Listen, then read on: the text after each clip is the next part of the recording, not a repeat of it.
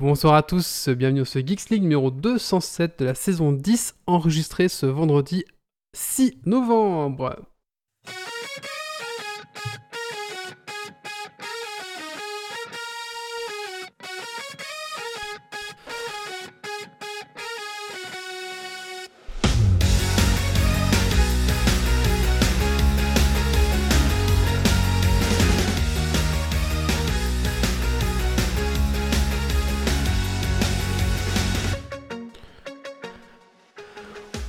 Bonsoir à tous et bonsoir à toutes, bienvenue dans ce Geeks League numéro 207. Ce soir dans Geeks League, le sommaire, euh, nous allons parler des news tech de la semaine. Ensuite, nous recevons un invité qui est Geoffrey du magasin L'autre monde de Liège, donc magasin de jeux de rôle et de jeux de société. On est très très content de le recevoir. Ensuite, on va parler du site Along to Beat, on va parler de SN virtuel, on va parler de Shadow PC, on va parler de Ocello et bien sûr les coups de cœur, coups de gueule et le Dragon Quiz Point. Alors, ne traîne pas car on a un podcast chargé à craquer et c'est parti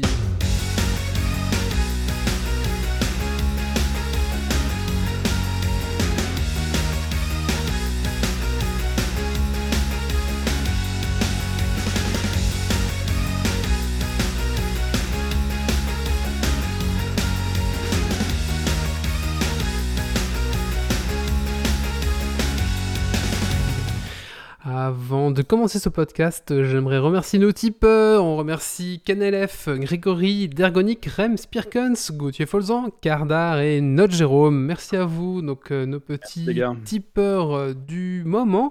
Et si comme eux, vous aimez ce qu'on fait, vous pouvez tout simplement nous laisser un petit pourboire sur notre Tipeee. Voilà, le message est passé. écoutez, maintenant il est temps d'accueillir mes chroniqueurs et l'invité bien sûr qu'on va commencer. Bonsoir à toi Geoffrey. Alors Geoffrey, qu'est-ce que tu as fait de geek ces 15 derniers jours? C'est la question qu'on pose à tous nos invités et aussi à nos chroniqueurs. Euh, alors, euh, dans le désordre, euh, quelques séries. Mandalorian, qui vient de recommencer évidemment. Mhm. Euh, en tête, mais j'ai peu à trou là. Enfin bon, euh, je, je suis un peu euh, collé sur euh, pas mal de choses. dernièrement, Lovecraft Country que j'ai regardé aussi, les derniers épisodes que j'ai pas encore eu le temps de voir. À côté série. Sinon, côté jeux vidéo, je, je, tous les soirs, je joue avec des potes sur. plus particulièrement sur Unshadowed pour le moment, j'accroche, que je kiffe beaucoup, qui me fait beaucoup penser au jeu de rôle Deadlands, qui est très très sympa, une super ambiance. Et euh, de petites choses rigolotes comme The Raft et tout ça, des trucs de construction, survival avec des potes. Voilà. Est-ce que tu... un, peu de jeu, un petit peu de jeu de rôle quand même, un tout petit peu quand même, parce que voilà, euh, malgré le confinement, ben, on, se met en ligne aussi, euh, si, vu qu'on n'est plus trop dans l'impossibilité de jouer en, autour d'une table avec les amis. en attendant, on essaie de trouver des alternatives. Voilà, voilà. Ok, bah merci. Bah, on se retrouve euh, un petit peu plus tard dans la rubrique de l'invité, donc on va parler un petit peu de soi et bien sûr euh, de jeux de société, forcément. Hein. oui, avec plaisir. Alors, autour de la table, on a Doc ce soir. Bonsoir, Doc. Bonsoir, bonsoir. Alors, Doc, qu'est-ce que tu fais de geek ces 15 derniers jours? Alors, euh, à cause d'une âme damnée autour de cette âme de Star Citizen,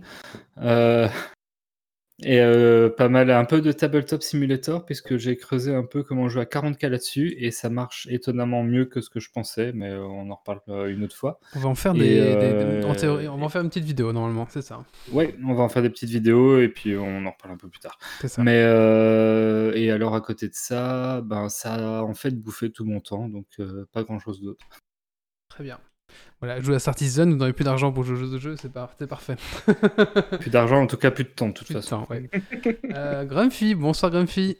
Bonsoir, bonsoir. Alors Grumpy, qu'est-ce que tu as fait de geek ces 15 derniers jours? Euh, un petit peu de jeu de rôle. Euh, je me suis remis un petit peu à la programmation euh, personnelle, donc pas pour le boulot. sinon, ben, il y a deux semaines, enfin un peu plus de deux semaines, j'étais au forum PHP en tant que présentateur, donc c'était cool aussi. Euh, et puis, euh, bah, sinon, aussi, il y a pas mal de séries, notamment, Dead Class, que j'ai commencé aujourd'hui, qui est vraiment cool. Mmh, OK, merci Grumpy. est-ce que c'est la classe, présentateur forum PHP ou est-ce que est-ce que c'est un est-ce que c'est un achievement dans une vie? Je sais pas, on nous rend pas compte, donc on aurait peut-être dû dire bravo au chapeau. un achievement, mais être, invité, à parler dans des conférences, c'est toujours cool, c'est toujours une reconnaissance de. c'est un peu, c'est un peu le TED, le TED de, de, de, l'informatique, c'est ça? Bah, c'est non, c'est un. Le forum PHP s'est organisé en France par la FUP euh, pour euh, bah, parler du, PHP. Euh, et bah, c'est tous des conférenciers qui parlent bah, de, la technologie web, etc. Enfin, cette année, il y avait, il y a, enfin, depuis quelques années, il y a des, ce qu'on appelle les conférences aliens, donc avec des choses autres qui viennent, notamment sur la place de la femme dans le monde informatique ou encore l'éthique euh, en tant que développeur, qui était super intéressant. Et les vidéos seront euh, en ligne dans quelques mois, je suppose. Euh, donc voilà. Ok, merci. Ensuite, nous avons Kylian. Bonsoir Kylian, même question. Salut, salut. Même question. Alors, qu'est-ce que j'ai fait? Mais avant le confinement, j'ai profité de la dernière soirée avant le confinement pour tenter avec deux amis de démarrer la campagne Gloomhaven. Et on a fait, euh, on a dû s'y reprendre deux fois pour le premier scénario. Donc, euh, chaque euh, tentative a pris deux heures, mais on a fait des petits jeux entre, on a fait un fiasco entre, un petit jeu de rôle. Donc voilà, pas mal de jeux de société. Ok. Nous avons Yves ce soir. Bonsoir Yves. Tout le monde. Qu'est-ce que tu as fait de geek ces 15 derniers jours, mon petit Yves?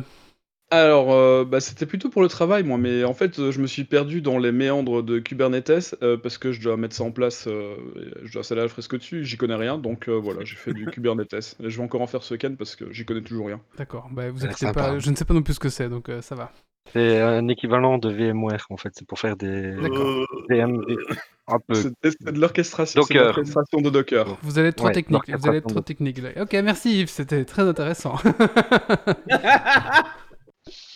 Et nous avons le quarantenaire ce soir. Bonsoir. Bonsoir. Alors, euh, en direct de la mer du Nord, comment vas-tu? Mais très bien. Et euh, pour répondre à ta question qui va arriver, ouais, comme ça, euh, j'ai profité de ma semaine de congé pour essayer de continuer à lire des bouquins de jeux de rôle, rattraper mon retard, et ça avance. D'accord. Beaucoup de bouquins. Et un tout petit peu de jeux de rôle quand même, en, bah, virtuellement comme tout le monde, je suppose. Oui, c'est ça. Bah, merci à toi. ah, euh, qu'est-ce que j'ai fait? Bah écoutez, euh, pas mal euh, de Star Citizen. comme, comme, tous mes tournois de Warhammer, bah, enfin de 9 âge sont annulés, j'ai bah, j'ai un petit peu pleuré. Et ensuite, je me suis inscrit à un tournoi sur internet de, de Warhammer Battle, comme tout le monde. Hein. Donc voilà, principalement ça. ensuite, bah voilà, du coup, comme ma fille est en congé, est en, est en vacances, du coup, bah, on s'occupe un peu plus euh, voilà, de ma fille. Voilà, tout à fait. Euh, bah, écoutez, on va se lancer. Hein. Euh, on va faire les news tech de la semaine. Il y a pas mal de news cette semaine, ils sont tombés. Du coup, bah, on y va.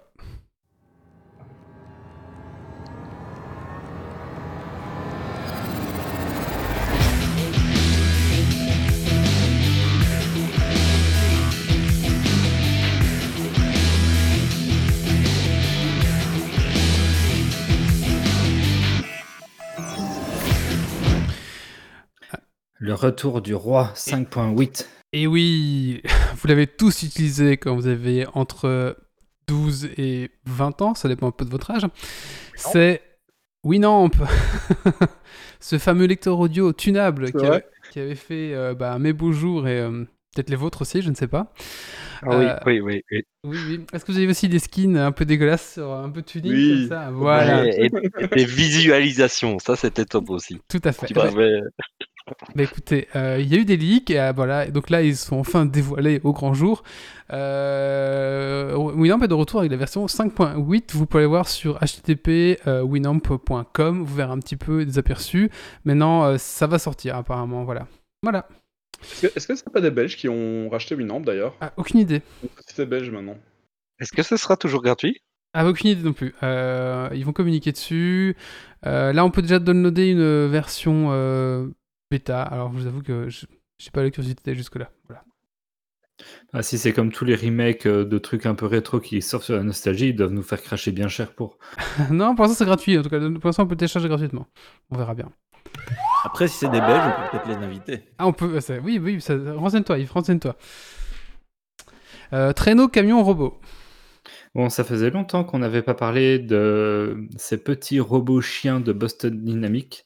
Appelé Stop Mini. Et eh bien cette fois-ci, ils ont été montés en attelage pour tirer un poids lourd, dans un gros camion. Euh, voilà, c'est toujours moins inquiétant que de les voir se balader avec un flingue accroché sur le dos. J'ai l'impression qu'on en parle toujours à Noël euh, de, ces trucs-là. Je sais pas pourquoi. À un moment donné, il y avait un truc tous les mois avec là, ça ouais, c'est vrai. AMD contre-attaque. Et oui, ce n'est pas la guerre des étoiles, mais la guerre des cartes graphiques. Ouais, euh, AMD dévoile la gamme Radeon RX 6000, donc qui correspond en fait à, l'équivalent aux, cartes 3000 de chez Nvidia. Donc on aura la 6900 XT, la 6800 XT, la 6800. Donc la, 6900, c'est l'équivalent de la 3, Nvidia 3090. La 6800 XR, c'est l'équivalent de la 3080. Et la 6800, je sais pas trop, entre la 3070 et la 3060. Voilà. Il euh, faut savoir que les prix sont beaucoup moins chers, hein, puisque par exemple, euh, bon, on va dire que c'est un tout petit peu moins cher que l'équivalent, on va dire 100 dollars. Sauf la, celle qui correspond à la 3090, donc la 6900, qui elle coûte 999 dollars, alors que l'autre elle est 1600 euh, euros, un truc comme ça. Donc, ben, ouais, gros coup en tout cas sur les cartes très très haut niveau. Euh, au niveau du prix. Donc à voir maintenant, je crois que les, tests ont commencé, à tomber. Apparemment, si vous avez un processeur AMD dernière génération, ça va très bien ensemble et ça fait des choses pas mal. Donc euh, voir un petit peu. Et maintenant, euh, oui, si jamais, petite info, ils ont aussi un, un RTX, vous savez, les, AMD, enfin les, Nvidia, il y a la fameuse technologie RTX, donc Ray, tracing, ray tracing. Euh, il y a aussi la même côté AMD, mais ça s'appelle le Ray Accelerator en fait. Mais apparemment, il sera un petit peu moins efficace. Donc voilà. Donc euh, si jamais vous êtes intéressé, ben, pour un petit peu moins cher, apparemment les perfs sont pas dégueulasses. Donc euh, à voir. Alors, pour, Winamp, c'est la société bruxelloise Radionomy qui a racheté Winamp en 2014. Eh ben Alors je sais pas si c'est encore le cas maintenant, mais bah, écoute, on va en 2014 c'était eux. On va les contacter pour la, la reprise de la saison 11. Ok 007 euh, au féminin. La prochaine interprète du plus célèbre des agents secrets est connue. Et en effet, c'est une actrice noire qui a été euh, indiquée, enfin qui a été sélectionnée, qui se nomme Lashana Lynch. Alors, c'est un choix qui risque de marquer un tournant important pour la franchise et faire au final pas mal de rageux au passage, puisque euh, dès qu'une série ose remplacer son acteur principal par une femme, généralement ça rage, mais bon, le film s'intitulera Mourir peut attendre, et moi perso, j'attends de voir ça avec impatience. Ouais, moi aussi, ça va changer un peu, pendant un peu des, autres. Enfin, j'attends qu'elle ait une attitude de James Bond quand même, donc elle va se taper des mecs et, laisser les mecs comme ça, je sais pas, ça va, être rigolo. Ouais, ça serait fait s'il la joue comme ça, ça, serait vraiment. Tu vois, moi, j'ai pas qu'elle se comporte non plus comme un homme, mais qu'elle a un peu des, comportements de, James Bond, quoi, on verra bien. Ouais, c'est ça, et puis un peu, un peu sûr d'elle, un, peu macho quand même, tu vas boire son verre et puis à laisser bouler le gars. Ouais, j'ai hâte de voir ça. en sachant qu'aussi, une petite anecdote, c'est que euh, que j'avais lu, c'est que pour le film Mourir peut attendre, ils ont dit, bah, parce que là, ça, va sortir au cinéma, puis pour finir, non, et ils sont prêts à le laisser partir pour 600 millions de dollars euh, pour euh, une plateforme de streaming, voilà. Ah mais ça serait drôle que, bon, Netflix, je sais pas si vont l'acheter, mais ça serait drôle de, que ça sorte sur Netflix parce que le mec ont claqué. Si ça sort sur Netflix, c'est mauvais signe. Les films Netflix, c'est jamais. Non, mais ça serait drôle. Enfin voilà, donc c'est quand même drôle de voir un peu ce genre de, de situation, quoi. Ah, il y a des commentaires sur le, chat. Je ne sais, pas, je sais pas lu les petits commentaires. Ray tracing, pardon, j'ai mal prononcé J'ai dit quoi? Je suis désolé. ça? C'est plus, on mettra le replay. On mettra le replay. Je suis désolé. Donc ray tracing, ouais. Euh... euh du coup, adieu Mélodie. Et oui, on avait déjà parlé dans une news tech précédente. C'était euh, ce virtual streamer qui s'appelle Melody. Donc c'était un programme en fait qui permet de simuler une espèce de, de, personnages un peu en taille euh, du coup sur, sur l'écran. Mais derrière la caméra, il y a vraiment un vrai gars en fait. Euh, donc il était disponible sur toutes les plateformes, hein, de Chatterbad en passant par Pornhub jusqu'à Twitch. Et euh, bon, bah, Twitch, forcément, il n'y a pas trop de contenu osé. C'était assez sympa. Enfin, c'était assez sympa. C'était dans le sens. c'était honnête, quoi. Il n'y avait, y avait, y avait pas plus ou pas moins que les filles qui sont dans la catégorie Just Chatting. mais Twitch l'a banni. On ne sait pas pourquoi. Il n'y a aucune raison. Mais en tout cas, sachez que en tout cas, euh, Mélodie s'est fait ban de Twitch, donc euh, vous ne pourrez plus aller voir cette chaîne. Voilà. Rayon vide au supermarché? Vous avez peut-être vu passer cette image publiée il y a quelques jours sur Geeks qui faisait une comparaison de la taille de la prochaine Xbox versus PS5 et qui montrait cette dernière trop grande pour entrer dans votre meuble Ikea. Elle était mise de traviole pour entrer dans le cube. Eh bien, rassurez-vous, vous, vous n'aurez pas ce problème car en plus d'être en rupture de stock et incommandable un peu partout sur la net, la PS5 ne sera pas présente à sa sortie dans vos magasins. Sony a annoncé sous couvert de crise sanitaire que les magasins n'en auraient pas en rayon et qu'elle ne serait disponible qu'en ligne ou dans un certain click and collect. Donc pas de PS5, pas de problème de rangement. Oui Quelqu'un veut dire quelque chose? Oui ah, C'est la première fois euh, qu'une console euh, tant attendue comme ça ne sort pas euh, et commandable qu'en ligne. Ouais, ouais ils, ont un masse problème d'approvisionnement. Je pense qu'ils n'ont vraiment pas pu en produire autant qu'ils voulaient à cause de la crise. tu veux voir ma grosse place? Et eh oui, ma grosse place sur ton disque dur.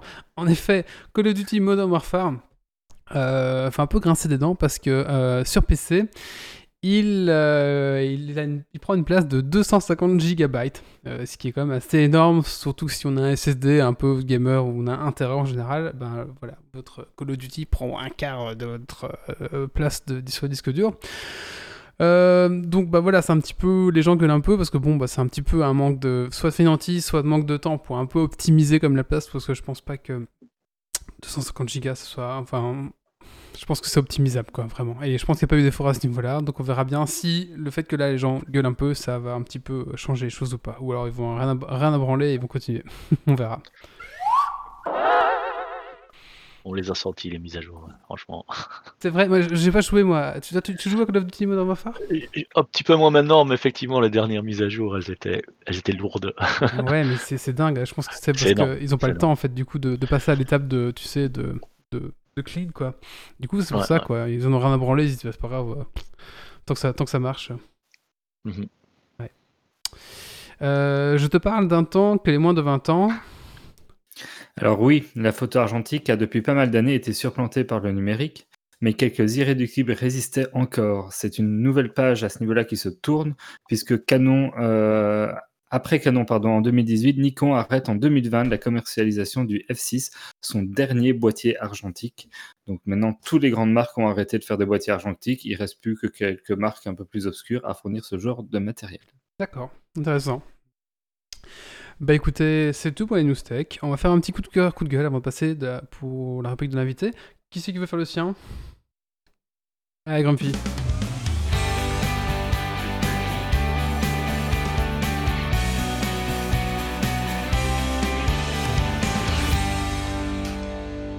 Eh ben moi, c'est un petit coup de cœur pour euh, une série sur Netflix euh, qui s'appelle Le jeu de la dame, euh, qui est une série inspirée de faits réels. Alors, c'est inspiré au sens très large du terme, hein, parce que c'est pas une biographie, mais c'est vraiment inspiré de faits réels qui ont été pris plic-ploc, plus mélangés avec des jeux d'acteurs, etc.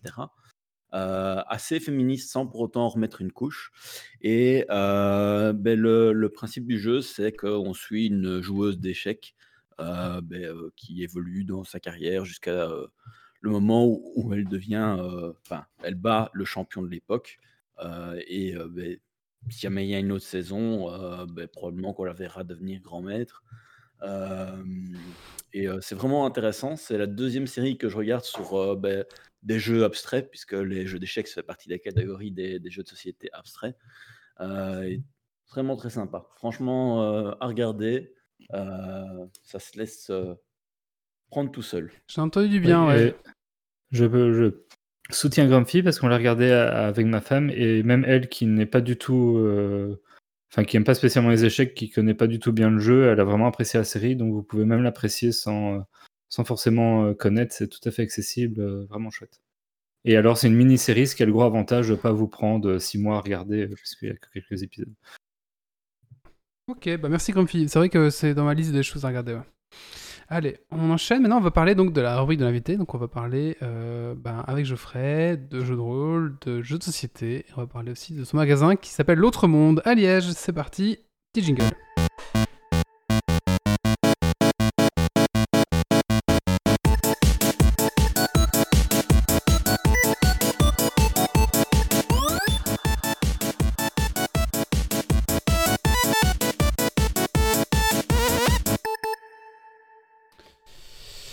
Alors je vous en prie, je sais pas si Kylian ou Grumpy veut commencer à prendre la parole. Bah, peut-être... Ah, vas-y Grumpy, t'avais des... quelques questions Allez, c'est euh, parti. Euh, on peut peut-être bah. déjà introduire si vous voulez, donc bon, on va réintroduire. Donc bah, on accueille donc Geoffrey qui est donc le, tenancier du magasin que vous pouvez trouver à Liège, donc l'Outre-Monde, donc où on peut trouver tout ce qu'il nous faut pour du jeu de rôle, jeu de société, peut-être autre chose encore. Tu vas nous expliquer un peu. Et ce qui est drôle, c'est que ben, apparemment ça a l'air d'être un magasin. je suis pas liégeois, donc j'avoue que je crois que je suis passé une fois devant la boutique un peu après la guilde des ou un truc comme ça, un peu par hasard. mais apparemment c'est un magasin mythique et pas mal de liégeois nous sont venus nous dire oui c'était plus que mythique même dans les commentaires. Donc voilà, on salue les liégeois qui nous écoutent ce soir. Grumpy, je te laisse la parole. Ben, moi, j'aime bien laisser l'invité d'abord ah. parler et donc se présenter peut-être un tout petit peu ben, qui il est et ce qu'il fait. parce que c'est toujours beaucoup plus intéressant de laisser la liberté aux gens. Donc, Geoffrey, je t'en prie. Merci. Donc, euh, moi, c'est Geoffrey. Je suis donc euh, le, tenancier, comme il disait bien, euh, du magasin L'Autre Monde à Liège, boutique que j'ai ouverte il y a 18 ans déjà, depuis le 1er octobre 2002. Euh, geek, donc depuis ma tendre enfance, dont le jeu de rôle est principal hobby depuis euh, très très longtemps. J'ai eu l'opportunité donc de, passer de l'autre côté du comptoir, euh, ici à Liège, et proposer de partager ma passion euh, avec les, gamers en tout genre, côté jeux de rôle, jeux de société, jeux de cartes, jeux de figurines, avec ma boutique. Et surtout avec le concept d'avoir la boutique, mais aussi un espace de jeu dédié, dédié aux communautés où je propose aussi pas mal d'événementiels pour les communautés de, joueurs. Euh, c'était une affaire. C'était une affaire que tu as repris ou euh, Non, j'ai eu, j'ai eu l'opportunité financière grâce à mes parents de me lancer euh, dans mon propre, propre projet.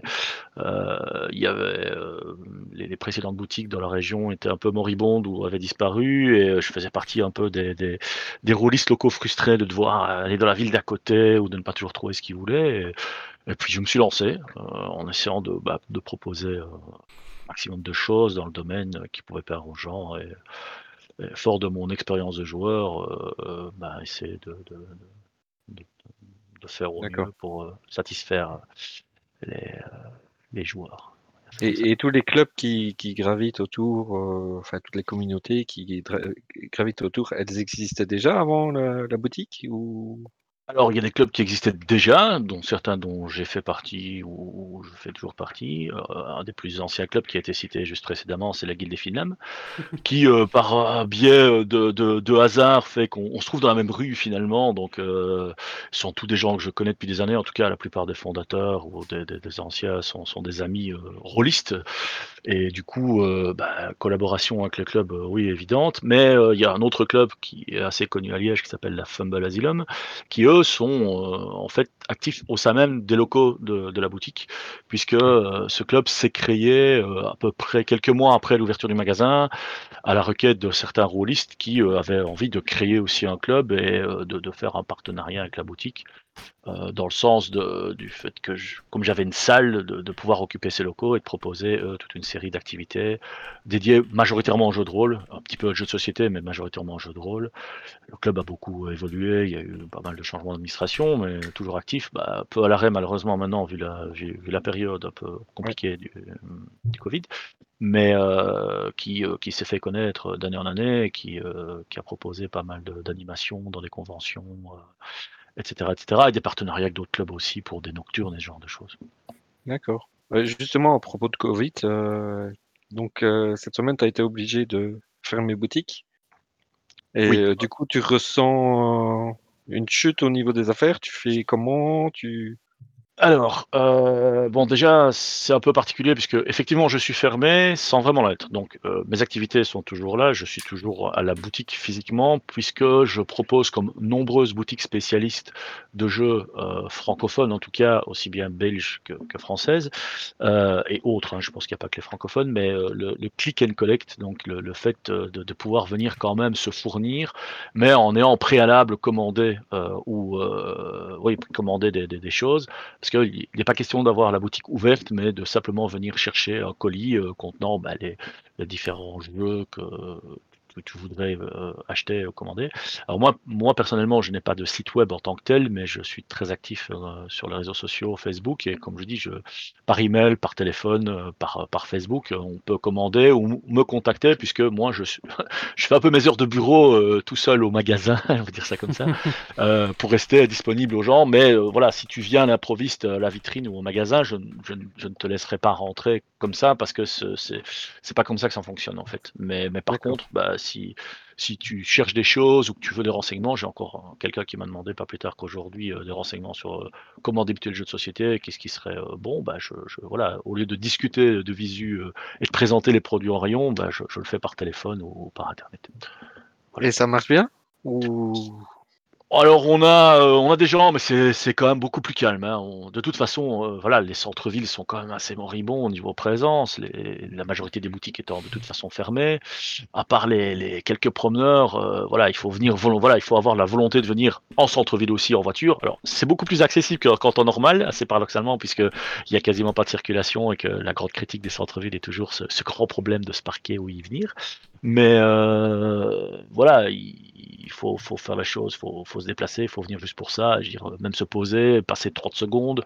Euh, je ne vais pas te mettre dehors tout de suite, on peut parler deux minutes, mais euh, voilà, le but du jeu, c'est de vraiment faire de la collecte, collecte, de, collecte de produits. Mais ce qui est déjà un peu mieux que ce qu'on a eu au prochain, premier confinement, parce que là, j'étais complètement à l'arrêt, euh, n'ayant pas de solution alternative comme ça mise en place vite fait sur un coup de tête, c'est un peu compliqué.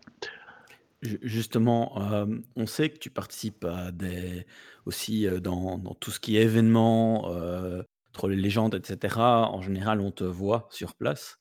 est-ce que du coup, ben, le fait que, beh, les activités, qui sont pas liées à la boutique, mais qui sont liées à, je dirais, les activités annexes à la boutique, dans le sens où tu te déplaces etc.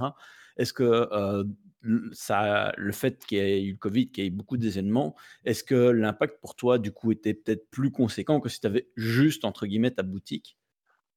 Alors, je pense pas tout à fait. Euh, pour être honnête, comme je disais, ça fait 18 ans que je suis là, donc je commence à un peu être connu euh, en tant que boutique spécialiste.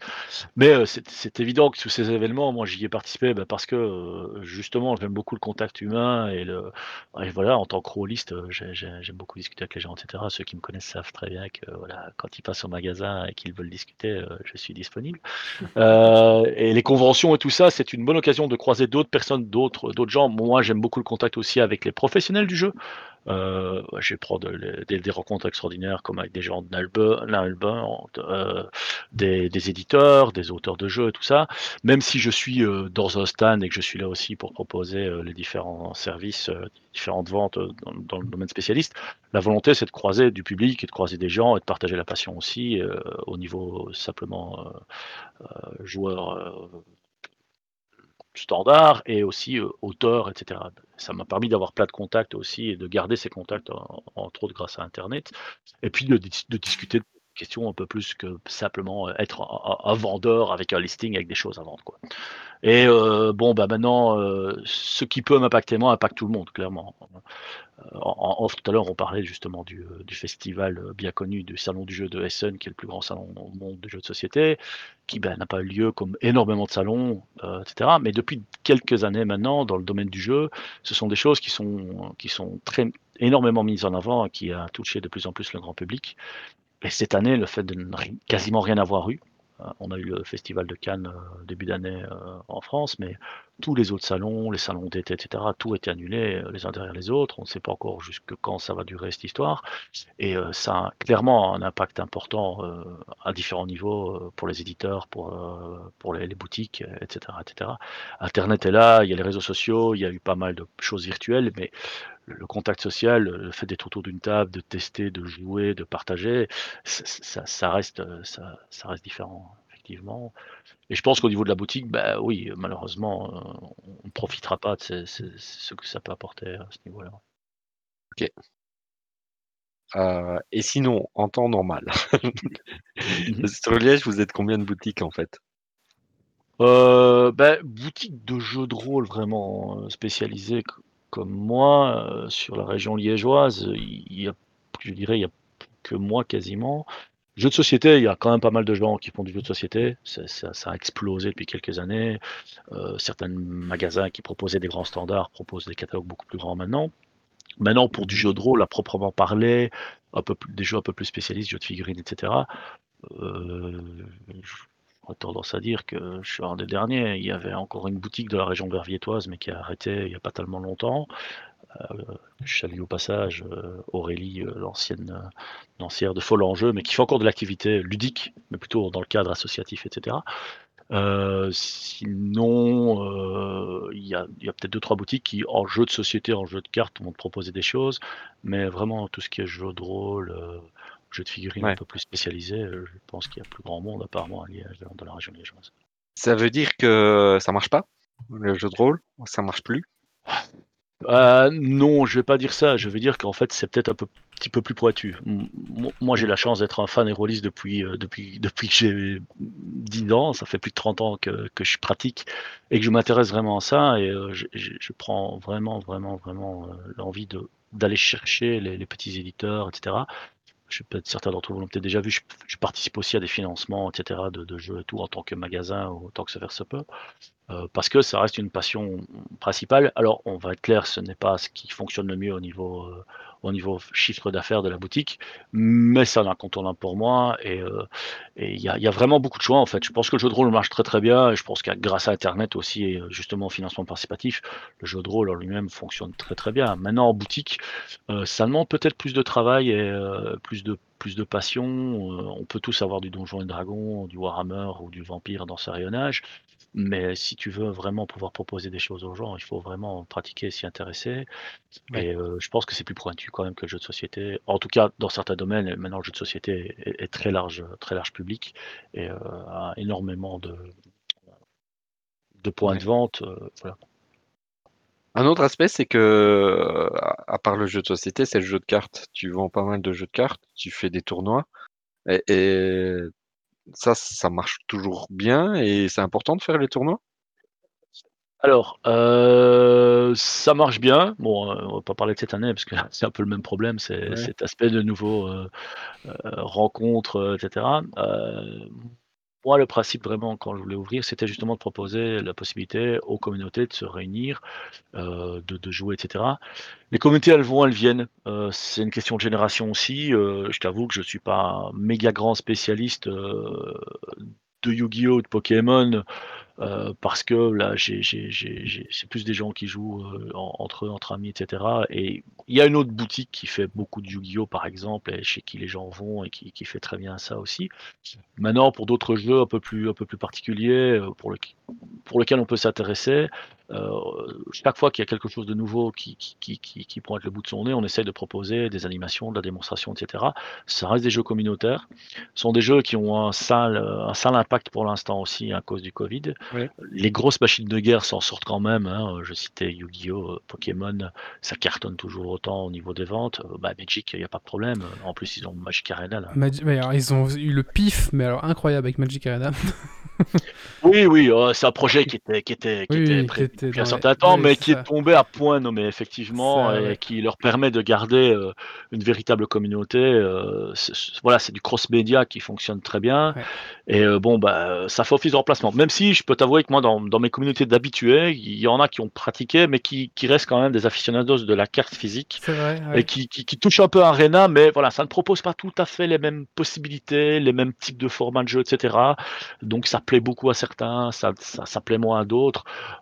Bah, à côté de ça, euh, Hasbro et Wizard of the Coast ont encore euh, montré dans oui, derniers chiffres que ça se porte très bien. Donc euh, la, la, la, pérennité, elle est là. Maintenant, pour les plus petits jeux, pour ceux qui démarrent maintenant, euh, c'est quand même plus compliqué parce que justement, certaines, certains jeux, là, il y a un nouveau jeu là, qui s'appelle Flesh and Blood qui existe déjà depuis un an mais qui commence à être disponible en Europe, etc., qui a l'air d'être vraiment très très intéressant jeu exclusivement en anglais malheureusement pour l'instant.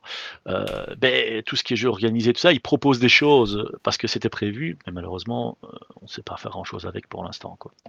D'accord. Il y a Les... Lef... Sur la chatroom qui dit la seule chose sûre, c'est l'heure où on rentre dans le magasin. C'est-à-dire quoi On n'est est, jamais sûr à quelle heure on ressort, c'est ça, du magasin? Oui, oui, oui. oui, tout à fait. Euh, comme je disais, je, voilà, je, je suis, euh, je ne suis pas avare en explications, en discussion. Enfin, ceux qui me connaissent, je vois Kylian qui sourit là-bas. Ouais, ils me connaissent, euh, voilà. Euh, voilà. Il faut pas hésiter quand tu veux presser de me dire, écoute, là, j'ai pas le temps, on discutera la prochaine fois. Je suis, euh, je, je me laisse souvent aller euh, dans, dans mes élans de passion de jeu. Et ça, c'est très bien. C'est ça qu'on ch- qu'on cherche dans les boutiques, non Je suppose? Enfin, je sais pas. Oui, bah, je pense que si, si, si je n'aimais pas faire ça, je ne serais pas là, je ferais autre chose, à mon avis. C'est c'est quand je dis que je partage la passion, je crois que je suis, je suis vraiment un fond dedans, même parfois pas trop. Et effectivement, comme dit euh, Prignoni là-bas, il y a le Games Workshop aussi à Liège, mais eux, ils ne vendent Oui. exclusivement que la marque. Ouais, Mais euh, voilà, Lionel et Manu, que je salue au passage aussi, font un très bon boulot dans la boutique aussi euh, au niveau de- du jeu et, et au niveau aussi soutien communauté. euh, Mais. La, la figurine, tu n'en fais pas ou tu en fais un Si, peu? alors j'en fais, j'en j'en ai fait beaucoup, j'en fais beaucoup moins, euh, bah, parce que justement euh, beaucoup, beaucoup, beaucoup de petites sociétés maintenant fonctionnent beaucoup sur la vente internet et les réseaux de distribution euh, sont venus, ça va, ça vient, etc. Euh, Il y a beaucoup de choses en fait partout. Euh, Il y a aussi quelque chose de très notable, c'est on parlait du financement participatif. Il y a énormément de jeux, ça pour tous les geeks qui se connaissent, euh, ils savent bien ce que c'est, les- ils savent ce que c'est les Kickstarter et autres. Euh, de jeux de société à figurines, donc il y en a énormément. On est noyé, on est littéralement noyé. C'est c'est par vague. De, même pendant le confinement, etc. On se pose pas la question. Ça sort, ça sort, ça sort. Et il y a une concurrence, euh, une concurrence énorme. Et donc c'est vrai que beaucoup, beaucoup de, de petites sociétés ont tendance à fonctionner avec la vente directe parce que ça les avantage plus. Ils collaborent avec des boutiques, bien sûr, euh, mais la distribution pour certains est devenue très compliquée. Et euh, quand les joueurs sont très pointus, ça devient difficile de suivre. Donc c'est vrai que c'est un domaine qui est un peu plus complexe sur lequel je, me suis limité à certaines choses que je connais mieux aussi. Euh, et voilà. Du coup, justement, avec Kickstarter, par rapport aux joueurs plus pointus, en fait, c'est ton public cible et, c'est ce que vise euh, Kickstarter, en- quelque part. Est-ce que tu, tu sens la concurrence de Kickstarter? Je- je- J'entends que tu aides aussi aux parties. Alors, moi, je fais ça surtout dans le jeu. Je t'avoue, je fais surtout ça dans le jeu de rôle, qui reste ma première passion, comme je l'ai dit. euh, et parce que, bon, il y a des gros, éditeurs qui le font, parce que tout le monde, finalement, se dit que passer par là est une bonne solution, et c'est une nouvelle forme de business plan euh, qui, qui fonctionne. Euh, rentrer chez monsieur le banquier, lui dire bonjour, j'ai déjà 10 000 euros pour faire mon nouveau jeu de société ou mon nouveau jeu de rôle, ça ne marche plus tellement comme ça. Donc euh, voilà, les, créatifs, les jeunes créateurs, etc., ont des- vraiment des, possibilités. Et euh, il y a des gens qu'on a rencontrés, euh, que, vous connaissez aussi, qui, qui ont, lancé des choses et grâce à ce forme de financement ont, pu mettre leur projet en vie. Voilà, euh, les jeux de société, je t'avoue que si je devais les faire tous, euh, je m'en sortirais pas. Je crois que c'est pas possible. J'ai fait les sélections, euh, c'est un peu comme tout le monde. J'ai mes, goûts personnels euh, qui sont peut-être passés dedans aussi. Beaucoup, beaucoup, beaucoup de choses anglophones où n'importe qui euh, peut les avoir. Euh, certaines que j'ai voulu faire, mais où euh, rien n'est proposé pour les boutiques parce que voilà, ils ne font pas de partenariat. On nous propose les ventes après, mais avec moindre chose, puisque c'est toujours plus avantageux évidemment de passer par ces plateformes. Donc oui, une concurrence, il y en a une, mais c'est le, le marché a beaucoup, beaucoup, beaucoup, beaucoup muté euh, ces dernières années, entre autres grâce au financement participatif. Euh, il y a une certaine concurrence, il y a un certain nombre de clients effectivement qui, qui, qui ont, euh, qui ont cet achat compulsif qui ne serait peut-être plus en boutique quand ils passent l'apport du magasin et qui sont sur les, sur les différentes propositions Kickstarter et on, on se laisse vite entraîner. J'en fais partie comme tout le monde, hein, je ne veux pas cracher de la soupe. Moi aussi j'ai craqué sur certains all-in des jeux comme ça. Mais euh, voilà, euh, on- a quand même énormément de choses à proposer en boutique si on veut. et voilà. Justement, par revenir rapport. Ah. Vas-y, vas-y. Je voulais revenir juste euh, par rapport à. Tantôt, tu as parlé du fait qu'il y avait moins de boutiques sur Liège, parce que tu es à Mhm. peu près le, le dernier spécialiste. Euh, Est-ce que tu ne penses pas que justement la disparition des boutiques spécialisées, qui est quand même quelque chose qui est, enfin, je pense, généralisé, euh, c'est pas un peu lié à justement ces différents modes de production qui ont évolué euh, avec les Kickstarter, avec euh, ben, les éditeurs qui ne font plus leur boulot de risquer de l'argent, mais passent directement par la case Kickstarter? Euh, ou alors c'est plutôt lié à une trop grande diversité, perte d'envie, ou euh, simplement le public qui a évolué. Euh, je, pense que tu as, un peu résumé très très très très bien un peu les différents différents points là-dessus. L'offre elle a explosé en jeu de société. Je prends l'exemple du jeu de société. Et si on regarde un peu le marché francophone du jeu de rôle qui se porte très très bien maintenant, on n'avait pas cette vision-là du jeu de rôle France francophone ou français il y a 12-13 ans d'ici, fin des années 90, début des années 2000, c'était un peu la vache maigre du jeu de rôle, je pense. Je crois que les éditeurs seront d'accord de, de, dire ça aussi. Et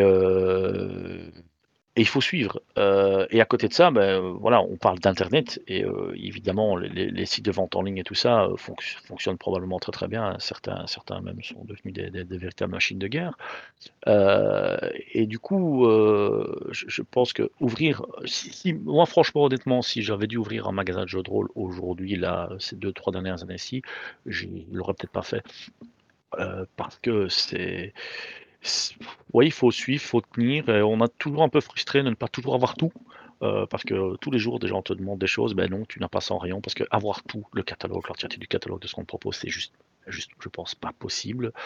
Euh, ou alors euh, peut-être avoir des moyens financiers beaucoup plus gros et lancer une plus grosse machine en démarrant avec un fonds personnel propre énorme et proposer un magasin sur deux étages avec 4, ou 5 employés d'un coup. Mais je, je, voilà, ça, ça, ça, on passe vraiment dans le mode supermarché du jeu de rôle, mais je crois pas que ça existera un jour. et le jeu de société, ben voilà, le jeu de société, comme j'ai dit, là par contre, tu, tu trouves des enseignes vraiment dans tous les sens. Euh, oui, euh, les Kickstarter et tout ça, ça peut faire peur aux gens. Tu dis: «Ouais, est-ce que ça vaut la peine que je vende tel ou tel jeu? Il est sorti, euh, le gros de ma clientèle a déjà tout commandé, tout préfinancé». Euh, il faut faire des choix, ouais. Euh, maintenant, euh, dans les clientèles, moi j'ai la chance d'avoir des habitués, d'avoir la boutique depuis 18 ans, d'avoir une certaine clientèle qui bah, font des achats en ligne, achètent des choses en Kickstarter et tout ça, parce que voilà, c'est des choses qu'on propose pas, mais à côté de ça, soutiennent les boutiques en, venant chercher des choses chez nous aussi, etc. Aussi. On parle beaucoup de soutien évidemment maintenant des boutiques à cause du Covid et tout ce qui se passe pour l'instant, c'est assez notable aussi.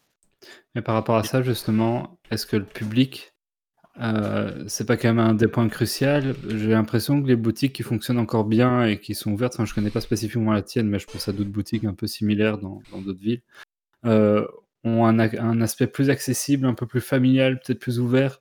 Là où les boutiques qui ont plus eu tendance à fermer avaient ce côté très geek, un peu fermé, enfin vraiment, euh, sans, sans, péjoration aucune, mais un peu geek du barbu où tu te demandes un peu où tu tombes, tous à moitié rentré et, qui n'ont pas du coup peut-être su évoluer avec le public plus ouvert qu'il y a eu actuellement et, le fait que les jeux CCT se, sont enfin se sont démarginalisés beaucoup plus et, et ouverts à une population qui était peut-être moins habituelle dans ces publics, dans ces boutiques.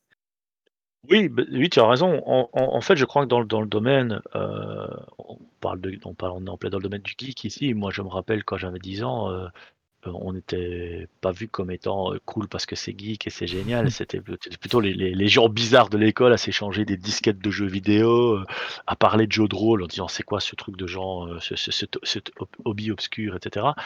Et moi, il y a quelque chose aussi de par ma formation professionnelle et, par habitude aussi, avec des contacts, je veux dire, de grand public. Moi, je me vois à une certaine époque, quand je parlais de mon jeu de rôle, je faisais peur à pas mal de gens que je fréquentais qui étaient pas rôlistes parce que je parlais justement un langage un peu compliqué ça avait l'air un peu bizarre.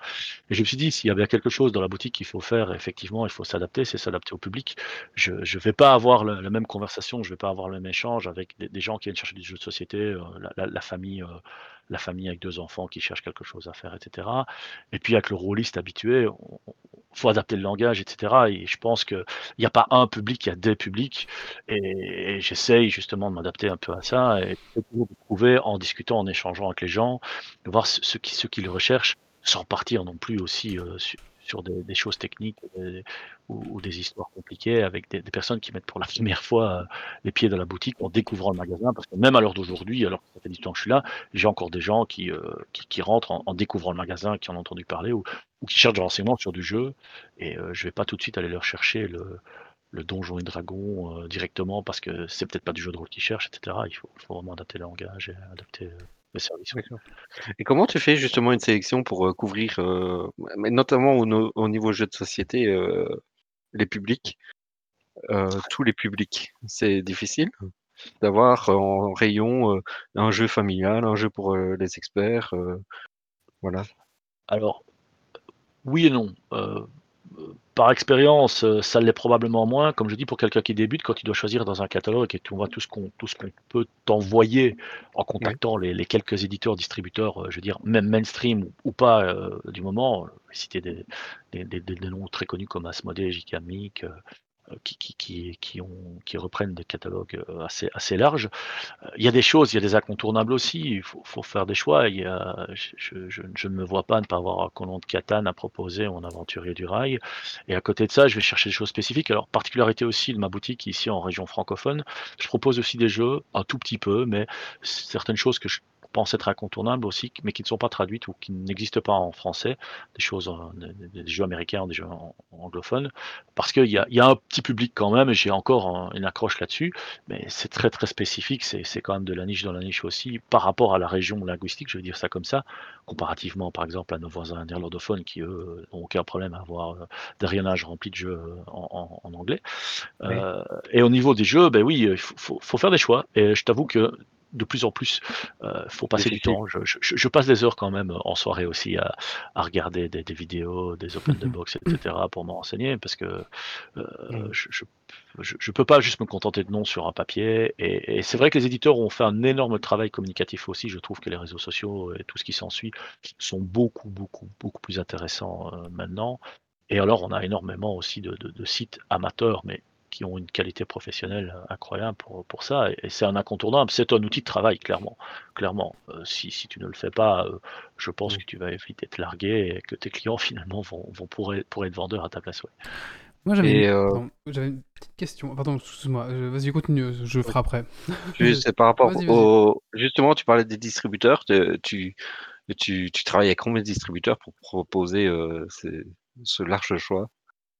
Tu, travailles avec euh. tous les distributeurs? Alors, pas tous, parce qu'il faut savoir quand même, je parlais du groupe, je parlais d'Asmodée. Asmodée est un groupe qui a racheté pas mal, euh, pas, mal de distributeurs euh, qui sont devenus des, membres complets du groupe Asmodée, donc qui ont un petit peu streamliné et généralisé des catalogues, en plus d'avoir des choses un peu plus spécialistes. Maintenant, je travaille avec, je pense, une petite douzaine de distributeurs. Ah oui, quand même. oui, bah, distributeurs en Belgique, mais pas que, en Allemagne, en Angleterre, en, France, un peu en Hollande aussi.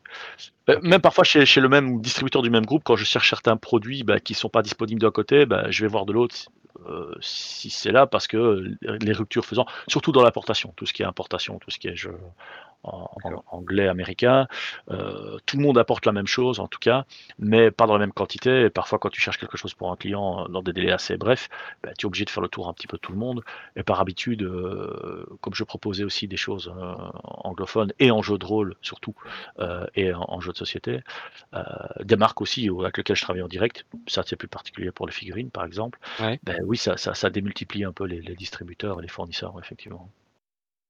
Ok. Moi, j'avais une petite question justement au niveau des distributeurs, parce que par exemple, je sais qu'en librairie, euh, ben, pour les livres, la plupart des distributeurs te permettent de, au bout d'un certain délai, euh, rendre les livres, quand c'est des livres récents, je parle. Euh, est-ce qu'il y a le même système pour des jeux, ou quand c'est un jeu qui vient de sortir, tu peux en rentrer plus et rendre une partie, ou pas du tout? Alors pas du tout. Euh, en fait, ça c'est vraiment typé à ce qu'on appelle la distribution librairie. Euh, donc au niveau des BD, au niveau de, des librairies, etc. Il y, a, des diffuseurs et des distributeurs en Belgique euh, ou, même français. donc dans le monde de la BD, etc. Libraire classique. oui, effectivement, il y a ce système dépôt-vente en fonction des différents contrats, etc. dans le domaine du jeu de rôle, ça n'existe pas ou quasi pas c'est plutôt justement un tout petit éditeur ou, alors un auteur qui s'auto-édite qui va venir te demander si tu es d'accord de, de, vendre son nouveau jeu et qui va te proposer éventuellement un dépôt-vente en espérant que bah, tu puisses parler de son jeu et, vendre ceci et puis, et puis, et puis s'arranger après avec euh, éventuellement une, reprise des invendus. Mais c'est très rare, ça, ça, se compte vraiment. Le, nombre de produits en dépôt que j'ai euh, en jeu de rôle par exemple, je crois que ça se compte sur les doigts de mes deux mains depuis que je suis ouvert comparativement. Mmh. Donc tout ce qui est, tout ce qui est, tout ce ce qui est jeu de rôle, tout ce qui est dans mes rayonnages, euh, euh, c'est de l'achat ferme. Euh, donc si ça se vend pas, ben voilà, c'est perdu. C'est pour ça que je dis qu'il faut, savoir faire des choix. Je pense que c'est la difficulté aussi. Les, marges de, livres de jeux sont moins grandes que, les marges de jeux de société. Donc du coup, quand tu as des invendus, ben voilà, c'est plus compliqué à gérer. comme tout le monde, on a des périodes de soldes, fait des liquidations, des offres, etc. Et euh, je t'avoue que quand j'ai commencé ma boutique en 2002, j'ai acheté un peu trop de choses en anglais. C'était la grande époque du D20 et de Donjons et Dragons. Mais moi, moi, joueur qui joue en anglais, avait la frustration de ne pas trouver plein de choses euh, chez les, chez, chez les, les magasins euh, que je fréquentais à l'époque. Et je me suis dit, j'ai envie de faire une offre plus grande. J'ai vu un peu large au début et j'ai des bouquins. Ça fait à peu près 15 ans que je mets Coltine. Ah, peut-être que je devrais les mettre euh, sur un site de vente euh, en ligne que certains trouveraient des choses. euh, voilà. Mais euh, oui, j'ai des, des choses qui, euh, qui, sont là depuis un, un long, long, long moment. Et, euh, et on, on vécu avec la boutique. ouais. Ça va peut-être À prendre de la valeur. stade-là, hein. qu'ils oui, c'est ça. À ce stade-là, t'attends qu'ils deviennent collector pour les revendre à prix d'or. Ce- Ceux-là, ils sont, ceux-là, ils sont déjà partis. et On est déjà venu les trouver. On est déjà venu les chercher en général. Euh, moi j'avais une question. euh, donc on avait déjà reçu une Instagrammeuse euh, Girl Game qui, qui parle essentiellement de jeux, de jeux de société. Elle nous a dit qu'elle avait une énorme, une énorme collection. Elle avait même un- Tatiana, oui. Ouais. Ouais, Tatiana, qu'elle avait une pièce euh, dédiée à ça. Et, euh, je me demande, après 18 ans euh, de boutique, est-ce que toi, tu as aussi un stock énorme de jeux de rôle de société Ou alors tu t'es raisonnable et tu te dis, bon, bah non, non, c'est vraiment juste. euh, je Il appelle ça un magasin. Et non, la collection perso en fait. Oui, la collection perso. Oui, oui, oui, oui, J'avais oui. compris. Euh, Joker, non. Oui, évidemment.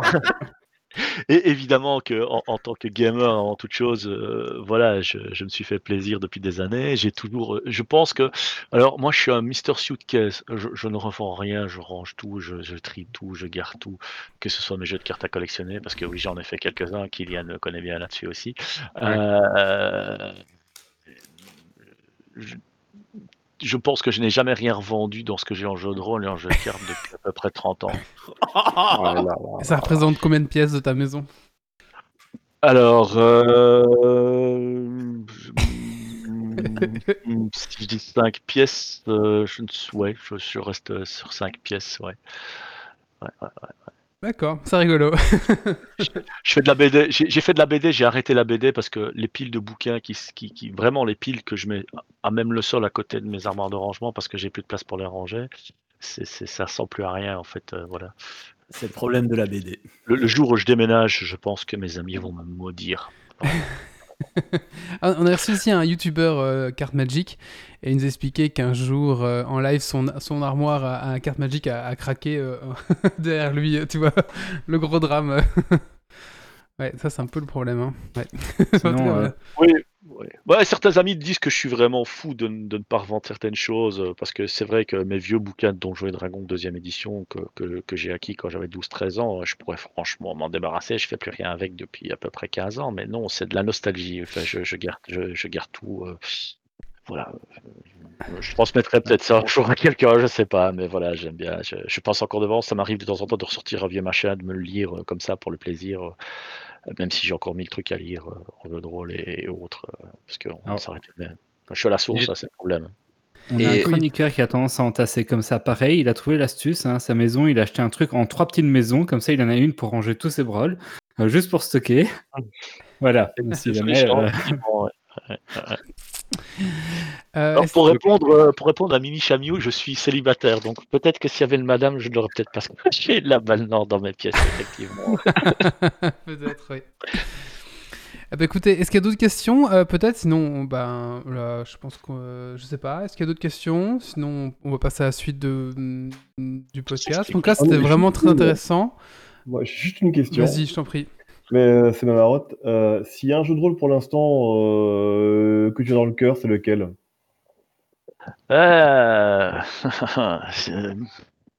Alors, en fait, en gros, je voulais faire un coup de cœur, et c'est un jeu de rôle qui, qui n'existe pas encore, qui, n'est techniquement pas encore sorti, parce que c'est un jeu qui est toujours en, bêta-test euh, d'un ami, voilà, dont je vais faire un petit peu sa pub. C'est un jeu qui s'appelle Horrifique, euh, que j'ai eu l'opportunité de tester deux, trois fois avec lui. Il propose d'ailleurs du test sur son canal Discord également.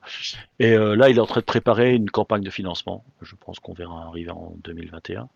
Et donc, euh, c'est toujours un jeu en cours de développement. Il est, quasiment terminé, mais il le peaufine depuis un moment. Donc, c'est un, jeu d'ambiance horreur inspiré de thèmes Lovecraftien, mais plutôt dans la vague narrativiste, mais qui est très sympa, qui permet de, de, de jouer des parties euh, donc de jeux d'horreur d'ambiance, mais euh, clé en main, c'est-à-dire qu'en fait, quand on s'installe, on, on, va tout faire d'un coup sur une séance d'environ 3-4 heures complète. On va créer les personnages, créer les liens entre les personnages, créer la situation, euh, etc. Mais c'est vraiment un échange entre le maître de jeu et, les joueurs. il a quelques accessoires assez originaux, je ne vais pas dans les détails, mais qui, permettent de vraiment de, tout faire. D'ailleurs, le but est de sortir une petite boîte euh, avec tout ce qu'il faut pour vraiment jouer. Entre, c'est entre le jeu de rôle et la boîte d'initiation, mais ça reste un jeu complet euh, où il a créé toute une série d'accessoires qui permet de, bah, on se réunit, un petit peu comme Fiasco, je vais dire, mais un peu plus développé quand même, dans l'idée de, on commence à, partir de rien et quand on a terminé la séance 3-4 heures après, on a créé l'histoire, on a fait une histoire, on a un début, une fin, et il y a une conclusion. Euh, c'est vraiment très très sympa, et euh, je trouve que voilà, il y a encore plein de gens qui ont plein de super idées comme ça, euh, qui ne demandent qu'une chose, c'est d'être développé et, et, partager. Moi, j'ai une dernière question.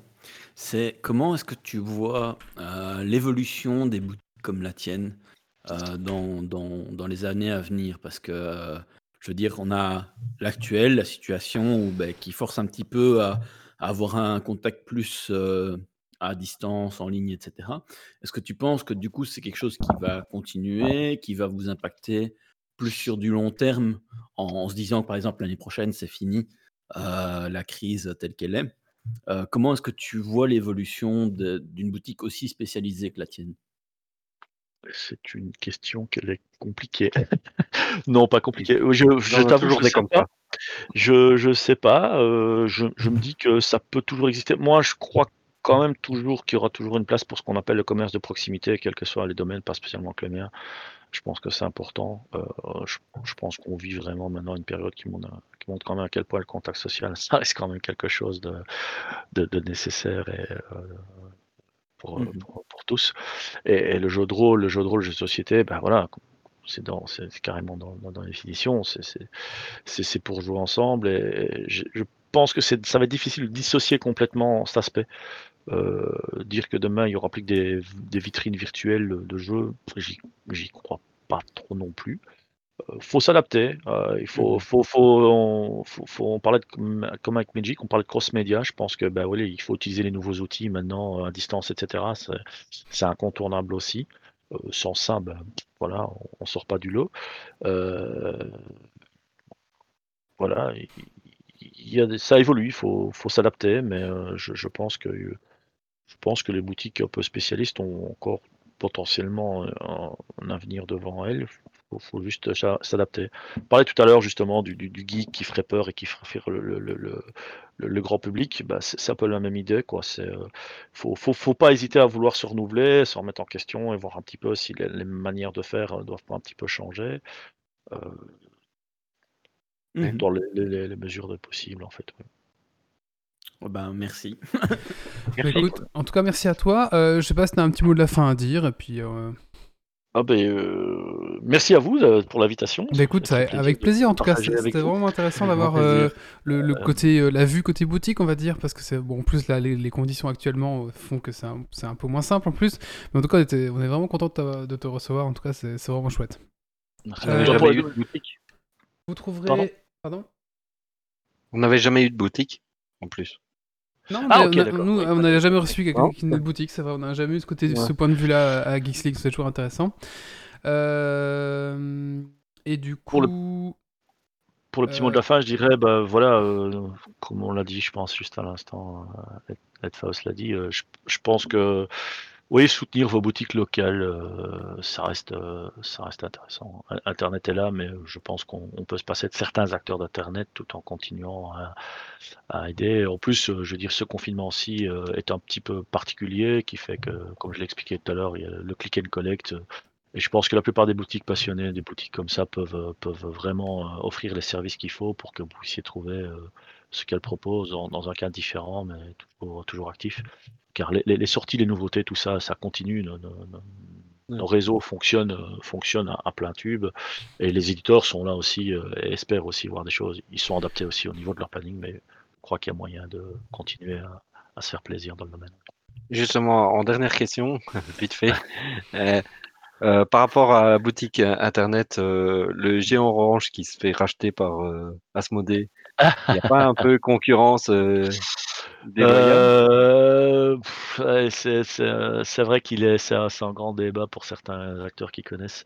C'est bizarre, oui. Je suis je suis pas super convaincu de, la, chose. Enfin, je, trouve pas ça très sain, mais euh, euh, comme je disais, il y a des grosses machines de guerre qui passent leur temps à racheter tout le monde. Bah, ceux qui se font racheter sont contents puisqu'ils font partie d'un réseau énorme qui leur permet finalement une certaine pérennité tout en sacrifiant certaines choses. Euh, je vais être franc, euh, le, notre, notre, ami Orange, a toujours, pour moi, à mon, à mon, point de vue, il est là où il est parce qu'ils ont toujours effectué du très bon travail dans leur domaine et qui proposent un service, à, à mon sens, impeccable. Euh, mais ce n'est plus, ce n'est plus ce que c'était à l'époque où euh, cette boutique physique a été créée, c'est que c'est devenu quelque chose d'autre. Euh, Ils sont devenus des leaders dans le domaine. Effectivement, je trouve qu'on peut parler de conflit d'intérêts quelque part. C'est un peu particulier. Les, les, choses ne sont pas super euh, claires et limpides. Euh, c'est passé un petit peu sous le radar et puis des gens l'ont sorti un peu du lot en disant tiens c'est amusant parce que pour une fois que le grand monsieur Asmodée rachète quelqu'un et l'annonce haut et fort, là on n'a rien dit et il a fallu que ce soit des gens de l'extérieur qui, qui pointent le, la chose du doigt. Donc je trouve ça un petit peu dommage aussi. Et euh, voilà, maintenant ça fait partie des réalités de, du business. Euh, mais oui, il y a, y a, un long débat. On pourrait, je pense qu'on pourrait faire une émission par rapport à ça avec différents acteurs. faire une émission. Wally a un programme chargé. voilà. oui, mais, mais, oui, oui, oui, c'est un peu, c'est un peu, ça, ça, fait grincer des dents pas mal de gens. Et, euh, voilà, mais bon. Super. Bah, écoute, merci. On, a, on, aura, on va bien sûr mettre les liens vers ton site et ton Facebook euh, en, lien de, en, commentaire de, de, ce podcast. Hein. Donc si vous, si vous, êtes du côté de, Liège, bah, n'hésitez pas à contacter Geoffrey. Vous voyez, il a, il a, c'est super cool quoi. Euh... Merci à vous. Bah de rien. Écoute, merci à toi. Franchement, c'était vraiment, on est vraiment content d'avoir reçu. Tu restes avec nous pour la suite du podcast? Oui, avec plaisir. Allez. Eh ben écoute, maintenant je vous propose un petit coup de cœur ou un petit coup de gueule. Qui c'est qui va en faire un? Qui a pas beaucoup parlé? Yves, il s'endort là, je vois. oui, je veux bien en faire un. Alors, euh, bah, du coup, c'est un coup de cœur, hein, un coup de cœur pour le, groupe Facebook euh, Premier apéro du confinement qui vient de réouvrir. Hein, non, mais c'est vrai, c'est un groupe qui avait fermé à, la fin du confinement qui a réouvert, et du coup, euh, bah, quand tu t'emmerdes un petit peu le, week-end, bah, tu vas boire un verre avec eux, c'est marrant. D'accord. Voilà, c'est tout. Merci. Allez, maintenant, on va parler de, de jeux de rôle. On reste dans la, thématique. On va parler de Ocello, qui est un Ulule, mais c'est le quarantenaire qui va vous en parler.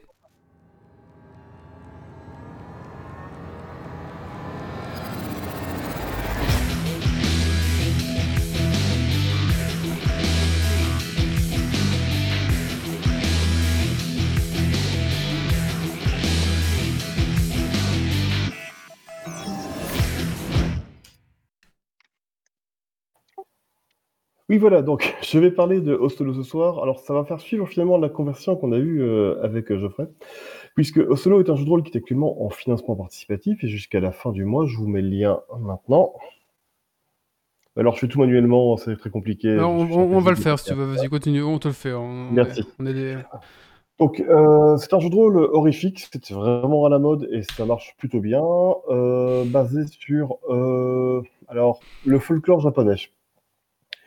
Donc euh, le concept, c'est euh, des scénarios qui se jouent individuellement. J'ai eu l'occasion d'en faire un avec l'auteur du jeu. Ça se joue en 2-3 heures. Bon, j'ai fait la bêta. Je pense qu'à terme, vous pourrez le faire en 4-5 heures. Euh, avec un système qui se veut léger, vous jetez un D6 ou deux D6 maximum et vous devez obtenir une difficulté. Ça va assez vite, c'est assez fluide. L'objectif, c'est pas de créer des super en trois plombes. Donc, on est aussi dans un système qui veut s'effacer par rapport à l'histoire que l'on vit.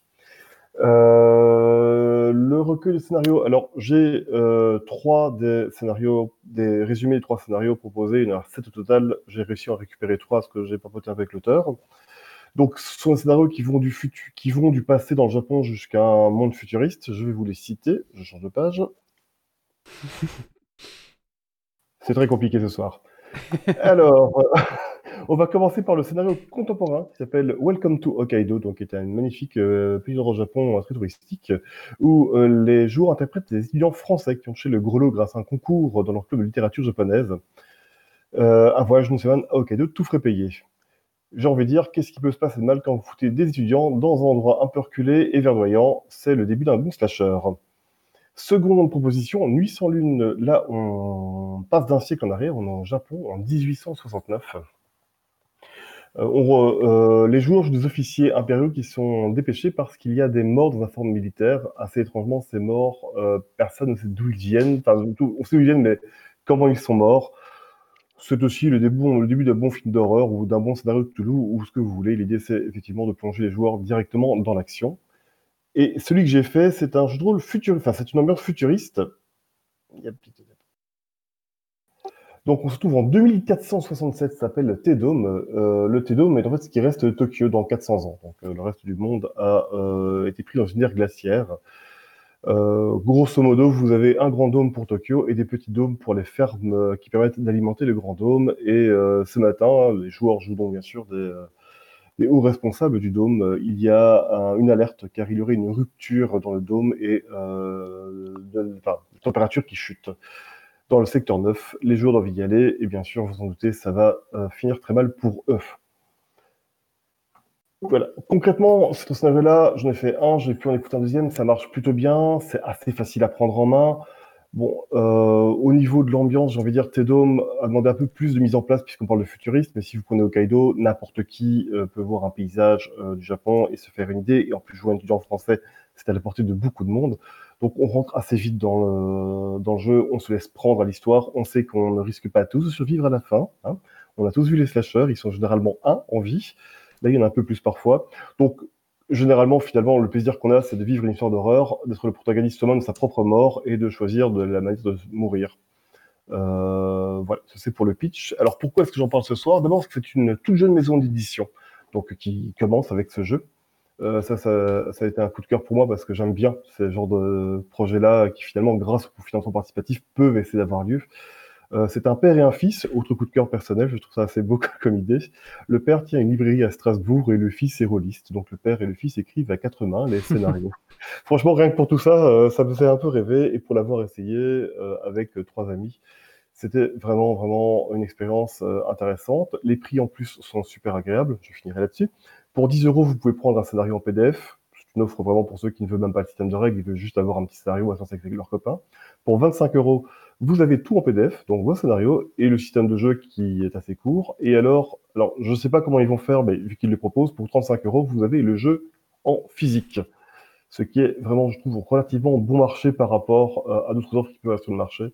Donc pour toutes ces bonnes raisons-là, et pour le plaisir de finalement rencontrer le folklore japonais, que ce soit au 19e, au 21e ou au 25e siècle, c'est une opportunité, je pense, euh, qui peut en valoir la peine. Quand vous avez un groupe d'amis, vous vous demandez, tiens, avec quoi on va jouer? Il vous faut juste des D6, un crayon et le scénario sous la main, ça va relativement vite.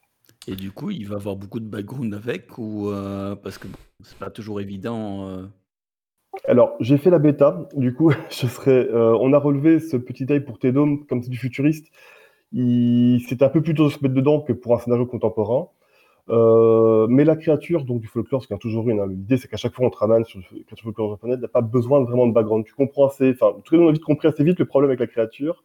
Et euh, même sans la connaître, euh, on est tellement nourri avec des films d'horreur japonais, je pense à The Ring par exemple, euh, qui, est assez, qui, est assez, connu, ou The Grudge, que tu te retrouves quand même assez rapidement à comprendre comment ça va mal finir. Mais à terme, c'est ce que me disait l'auteur, oui, il y aura un peu de background, des personnages prétirés qui permettront aux joueurs de lire un, un background même léger finalement pour se mettre dans l'ambiance.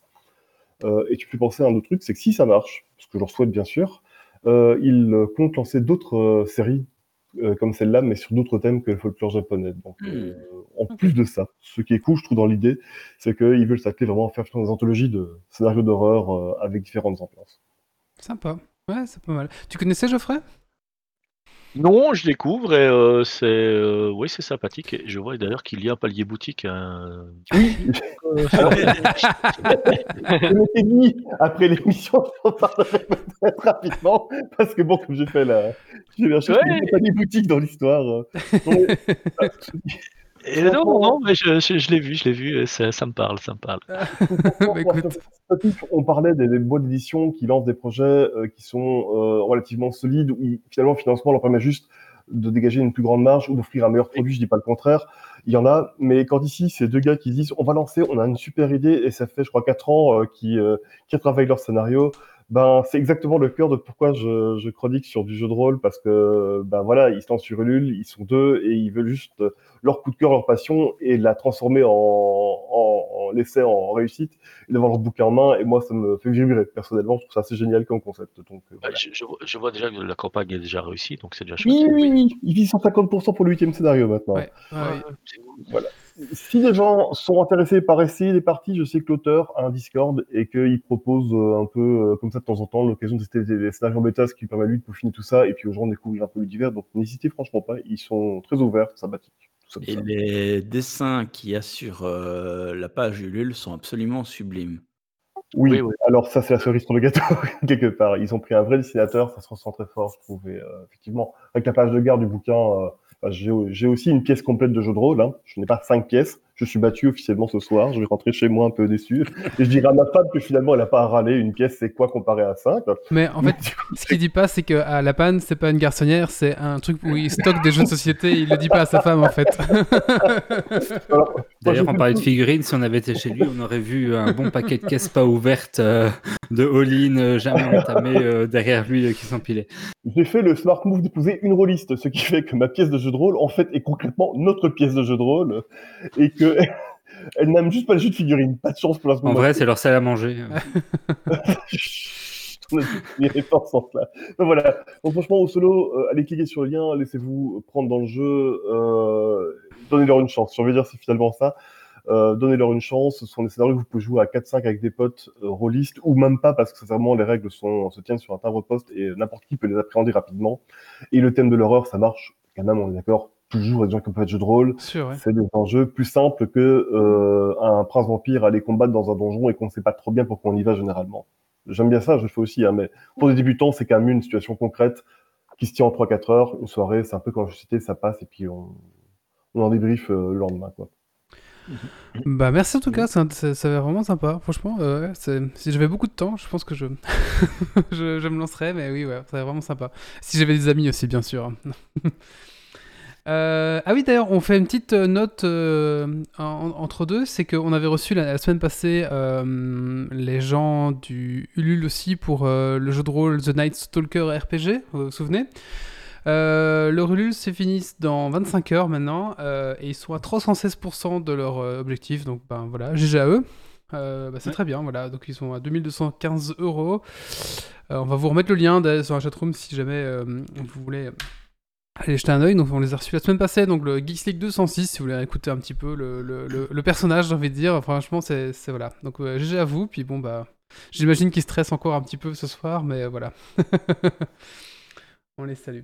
Euh, un petit coup de cœur, coup de gueule Qui c'est qui s'y colle? Bah écoutez, ce sera moi.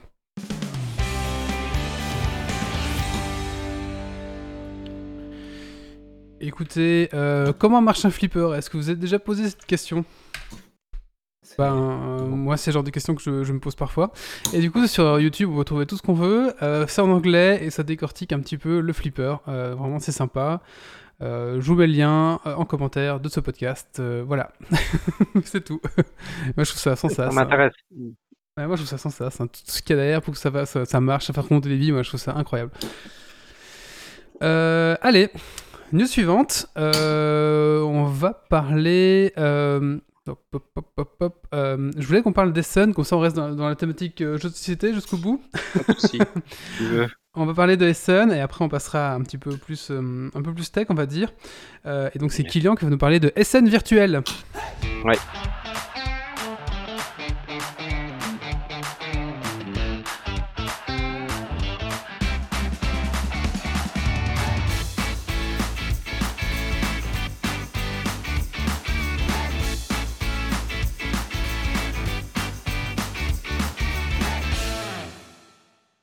Oui, donc euh, Essen, euh, le salon d'Essen, le Spiel, aurait dû avoir lieu le, euh, du 22 au 24 octobre, mais n'a pas eu lieu, dû aux restrictions à l'interdiction carrément allemande de rassemblement de plus de 1000 personnes.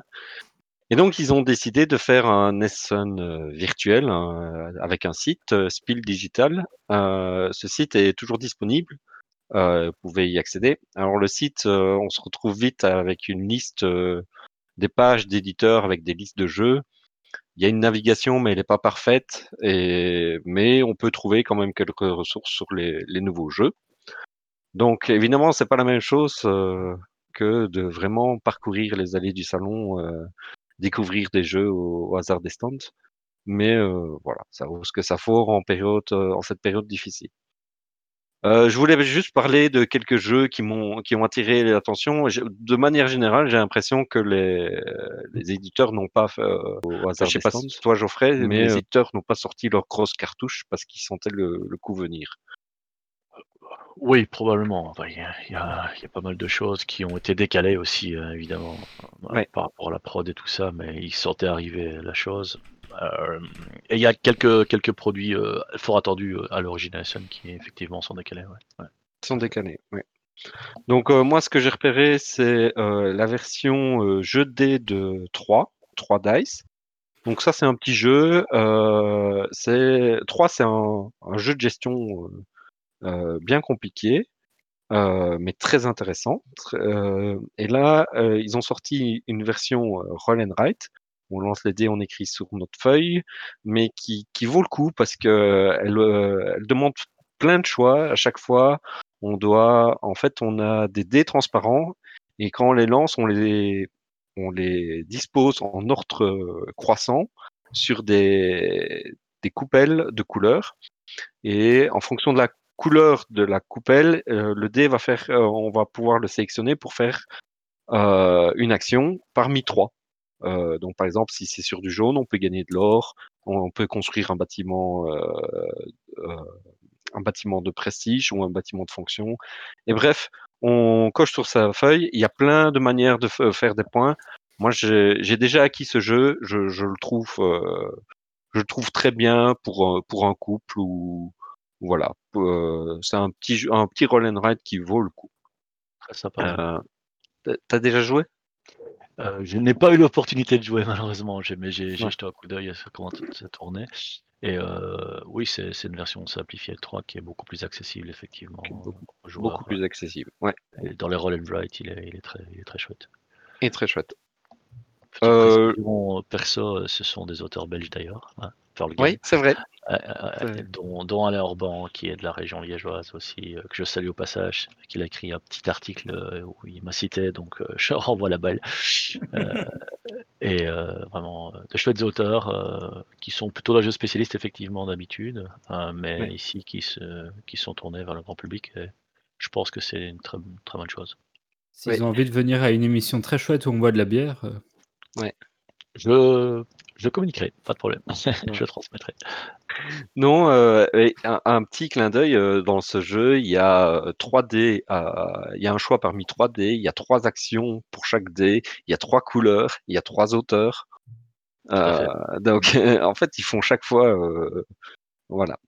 Alors, un, une un deuxième euh, sortie attendue, on va dire, c'est euh, l'extension standalone d'Oriflamme. Moi, Oriflamme, c'est le coup de cœur de l'année dernière. Et donc là, ils sortent une, extension euh, qui peut se jouer toute seule.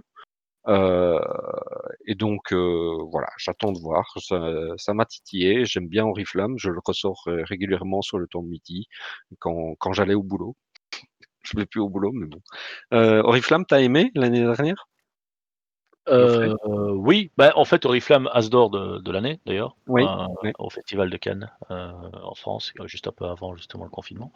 très chouette, je, vraiment rapide, super, super facile à prendre en main.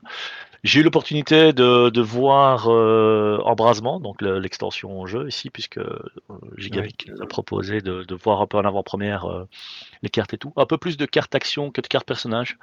Donc je pense qu'il y aura un peu plus d'interaction et d'interactivité encore euh, à carte à, choix unique, je vais dire ça comme ça, pour ceux qui connaissent le jeu.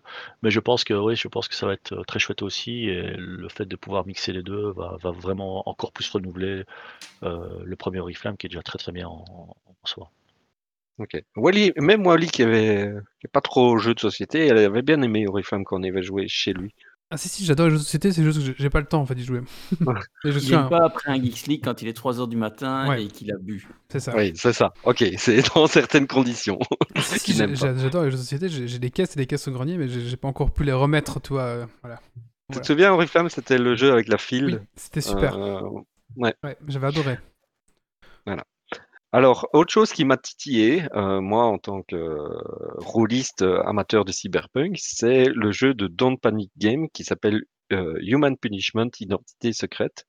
Donc là, c'est un party game, en fait, c'est un jeu à identité secrète comme Wanted ou, ou Complot. Et sauf que c'est sur un thème cyberpunk Terminator.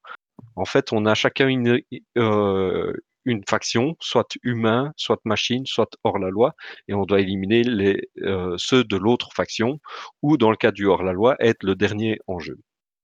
Et en fait, on a une, identité plus deux cartes factions euh, face cachée, et ces trois cartes avec un système de majorité, vont déterminer quelle faction on est réellement.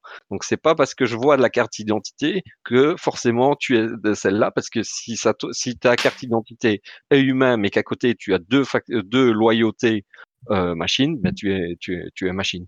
Donc euh, à, son tour, on peut enquêter euh, sur une carte euh, loyauté d'un joueur on peut euh, piocher une, carte programme, un pouvoir spécial qu'on peut jouer n'importe quand dans son tour, ou on peut euh, s'emparer d'une arme au centre de la table.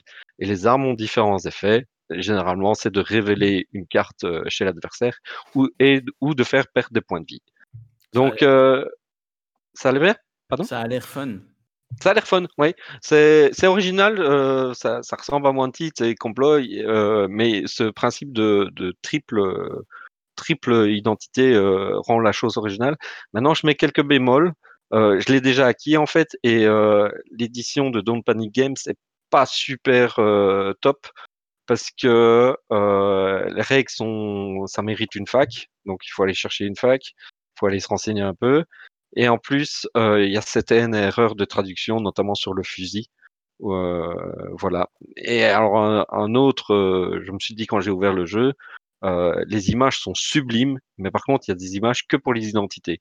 Les programmes n'ont pas, c'est juste du texte sur les cartes, euh, voilà. Donc, le principe a l'air fun, mais il y avait tellement de moyens de faire mieux euh, avec des images uniques pour chaque programme. Il y avait tellement de moyens de faire mieux. Voilà. Ah. Je, me permets une petite intervention. Je connais assez bien le jeu puisque je l'ai acquis en version originale ouais lors de sa sortie il y a à peu près deux ans déjà. Euh, c'est même la version 2.0 euh, du jeu, parce qu'il y a eu plusieurs itérations en anglais. Euh, moi, je trouve que ça renouvelle très très bien le, jeu à rôle caché dans les classiques qu'on connaît, comme tu as cité, Bang, Loup-Garou, Résistance, qui vient de ressortir d'ailleurs aussi Résistance. Mais euh, il y a énormément d'identités et euh, en fonction du nombre de joueurs, les interactions sont très très variées. Alors c'est vrai qu'au niveau illustration, les, personnages sont vraiment très très jolis, c'est très immersif. Mais c'est vrai qu'il y a beaucoup de cartes à texte.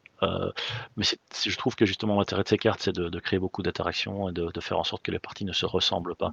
Euh, tout en jouant par exemple à cinq personnes autour de la table, tellement les, possibilités euh, euh, sont, chouettes. Maintenant, je, t'avoue que je n'ai pas ouvert la boîte en français, moi personnellement, vu que j'ai la version anglaise. Donc les petites remarques sur la trad, c'est parfois des choses qui arrivent malheureusement. Mais c'est dommage d'ailleurs, maintenant que tu le dis. Mais moi, c'était un de mes coups de cœur dans les jeux d'ambiance que je proposais aussi aux gens pour la période Halloween ou fin d'année pour les gens qui veulent jouer entre amis et tout ça, si euh, encore une fois la période fait que c'est un peu plus problématique. Mais pour des gens qui cherchent euh, un jeu assez rapide à mettre en place, un groupe variable avec un nombre assez important de joueurs, il est vraiment très sympa. Après, moi, ouais, c'est parce qu'on est geek qu'on adore ce thème, mais je suis pas sûr que ça passe partout il est plus difficile à, plus difficile à, proposer, mais, mais, dans les mécaniques, on, rentre assez vite dedans, je trouve. Moi, ayant joué avec des joueurs qui ne sont pas du tout des fans de Terminator ou euh, jeux post-apo du genre, euh, finalement, les interactions des personnages sont assez, assez fun et on, se fait vite aux actions du jeu, etc., en, jouant euh, entre geek et, moins geek, je vais dire ça ça. D'accord, ok. Merci. Expérience personnelle. Je n'ai pas encore testé, hein, donc. Ok. donc, avis à ceux qui attendent Cyberpunk sur en jeu PC, ben, en attendant, vous pouvez toujours vous rabattre là-dessus. voilà. sinon, ben, une extension très attendue, c'est Seven Wonders Duel Agora. Moi, j'aime beaucoup Seven Wonders Duel, un excellent jeu à deux. Et l'extension Agora va nous permettre de recruter des politiciens pour les mettre dans des chambres du Sénat. En fait, c'est une extension qui va booster un peu la stratégie carte bleue. Et donc, voilà, je pense que l'extension est très bien produite, etc. Maintenant, elle rajoute une notion de majorité au niveau du Sénat, avec un Sénat. Elle rajoute aussi des, cartes fourberies qui vont peut-être pas plaire voilà, elle est un peu plus méchante, je pense. Mais à tester. Euh, déjà testé, Geoffrey Non, malheureusement. Malheureusement, ça, j'ai pas l'opportunité. Mais je pense qu'on va m'en parler beaucoup euh, lundi, euh, à la journée. Ça sort fin du mois dans les boutiques. Ouais. et elle c'est repoussé à décembre. Oui, 28 novembre apparemment. 28 novembre, ok. ok. ça fait. Bon, plus gros, Alma Mater, c'est un jeu que, qui, que j'ai vu passer. Euh, ce sera dispo pour une soixantaine d'euros. En fait, c'est un jeu chez Egerspiel. pourquoi ce jeu m'a attiré? Parce que pour une fois, c'est un jeu de gestion où on incarne des chanceliers euh, d'université à l'aube de la Renaissance. Donc, nous allons essayer de développer notre université, recruter les meilleurs professeurs, les, étudiants pour faire des points de victoire, etc. Euh, on est dans du classique pose d'ouvrier. Euh, le style visuel, c'est comme Coimbra, qui était sorti il y a deux ans. c'est très beau. Je trouve que le style visuel est très beau. Mais il y a un, petit plus qui change euh, par rapport au, à la pose classique d'ouvrier, c'est qu'il va y avoir euh, les ressources, ce sont des livres qu'on produit et qu'on on va mettre à un prix pour les autres joueurs. Donc en fait, euh, quand on acquiert un professeur, on va l'acquérir avec nos livres et désormais tous les autres professeurs de la rangée vont devoir s'acquérir avec nos livres. Donc les joueurs vont devoir nous acheter euh, des livres de notre couleur. Donc euh, à la place d'avoir du bois, de la nourriture ou, ou quoi, quoi sais-je, là vraiment les ressources c'est aux couleurs des joueurs et c'est les joueurs qui déterminent le prix. Donc ça fait une très belle interaction euh, petit bémol quand même, euh, à deux, il y a un joueur neutre et ça, c'est pas souvent des bonnes variantes. Mais pour un jeu 3-4, euh, si vous êtes gros joueur de gestion, ça paraît pas mal. Ça me paraît intéressant parce que j'aime bien les jeux de gestion, mais ça m'a l'air plus complexe que ce que j'ai l'habitude de voir dans les jeux de gestion. Euh, oui, oui, bah, tu peux t'y retrouver, hein, après ça dépend ce que tu es, au niveau du jeu de gestion, mais je sais pas, c'est sans doute moins complexe qu'un Felt. Ça se situe entre un jeu, familial plus comme l'âge de pierre et un Stéphane Felt, quoi. À mon avis, c'est mmh c'est pas si complexe. OK. Voilà. Alors, j'ai regardé les règles, voilà, c'est pour ça que Sinon, euh, Unicorn Fever va sortir chez Yellow. Et c'est quoi Unicorn Fever? C'est une course de licorne. Euh, c'est euh, un redesign du jeu Horse Fever. Horse Fever, c'est un jeu qui était sorti en 2009 qui, où on faisait des paris sur une course de chevaux et on pouvait jouer des cartes actions, etc. Unicorn Fever, là, on a fait attention à la boîte parce que c'est pas un jeu pour enfants. Euh, la boîte c'est très enfantine avec des licornes euh, what the fuck, mais euh, c'est pas un jeu pour enfants, c'est un vrai jeu pour joueurs qui aiment bien se mettre des, des coups fourrés et qui voilà, il y a beaucoup de chaos. Il faut contrôler la course, c'est le, le, jeu. Euh, faut pas jouer avec des joueurs qui, qui détestent le hasard, mais c'est un jeu où on place des paris, on fait des tentatives, on essaye d'influencer le mouvement des, de ces fameuses licornes en figurines. Donc Ouais, c'est très drôle de parler sur des licornes qui courent sur un arc-en-ciel, en fait. C'est rigolo, ouais. voilà. C'est très geek aussi, hein. la licorne est très geek, hein, pour le moment. Très, euh, très à la mode. Alors, dernier jeu euh, qui a titillé mon, ma curiosité, mais je ne l'ai pas spécialement vu euh, dans les listings de jeux euh, Sun, c'est Zombicide, Night of the... Non, ah Night of the Living Dead. Live of the Living Dead. Donc c'est le, c'est la version Romero. Euh, bah, apparemment, ce serait le meilleur zombicide. Euh, pourquoi? Parce que on a euh, deux versions de notre perso. On a une version euh, Romero, un peu limitée. Il peut pas tirer des armes à feu, il peut pas, voilà, il, a des capacités limitées. Et quand on fait des choses spécifiques dites par le scénario, on devient la version euh, zombicide.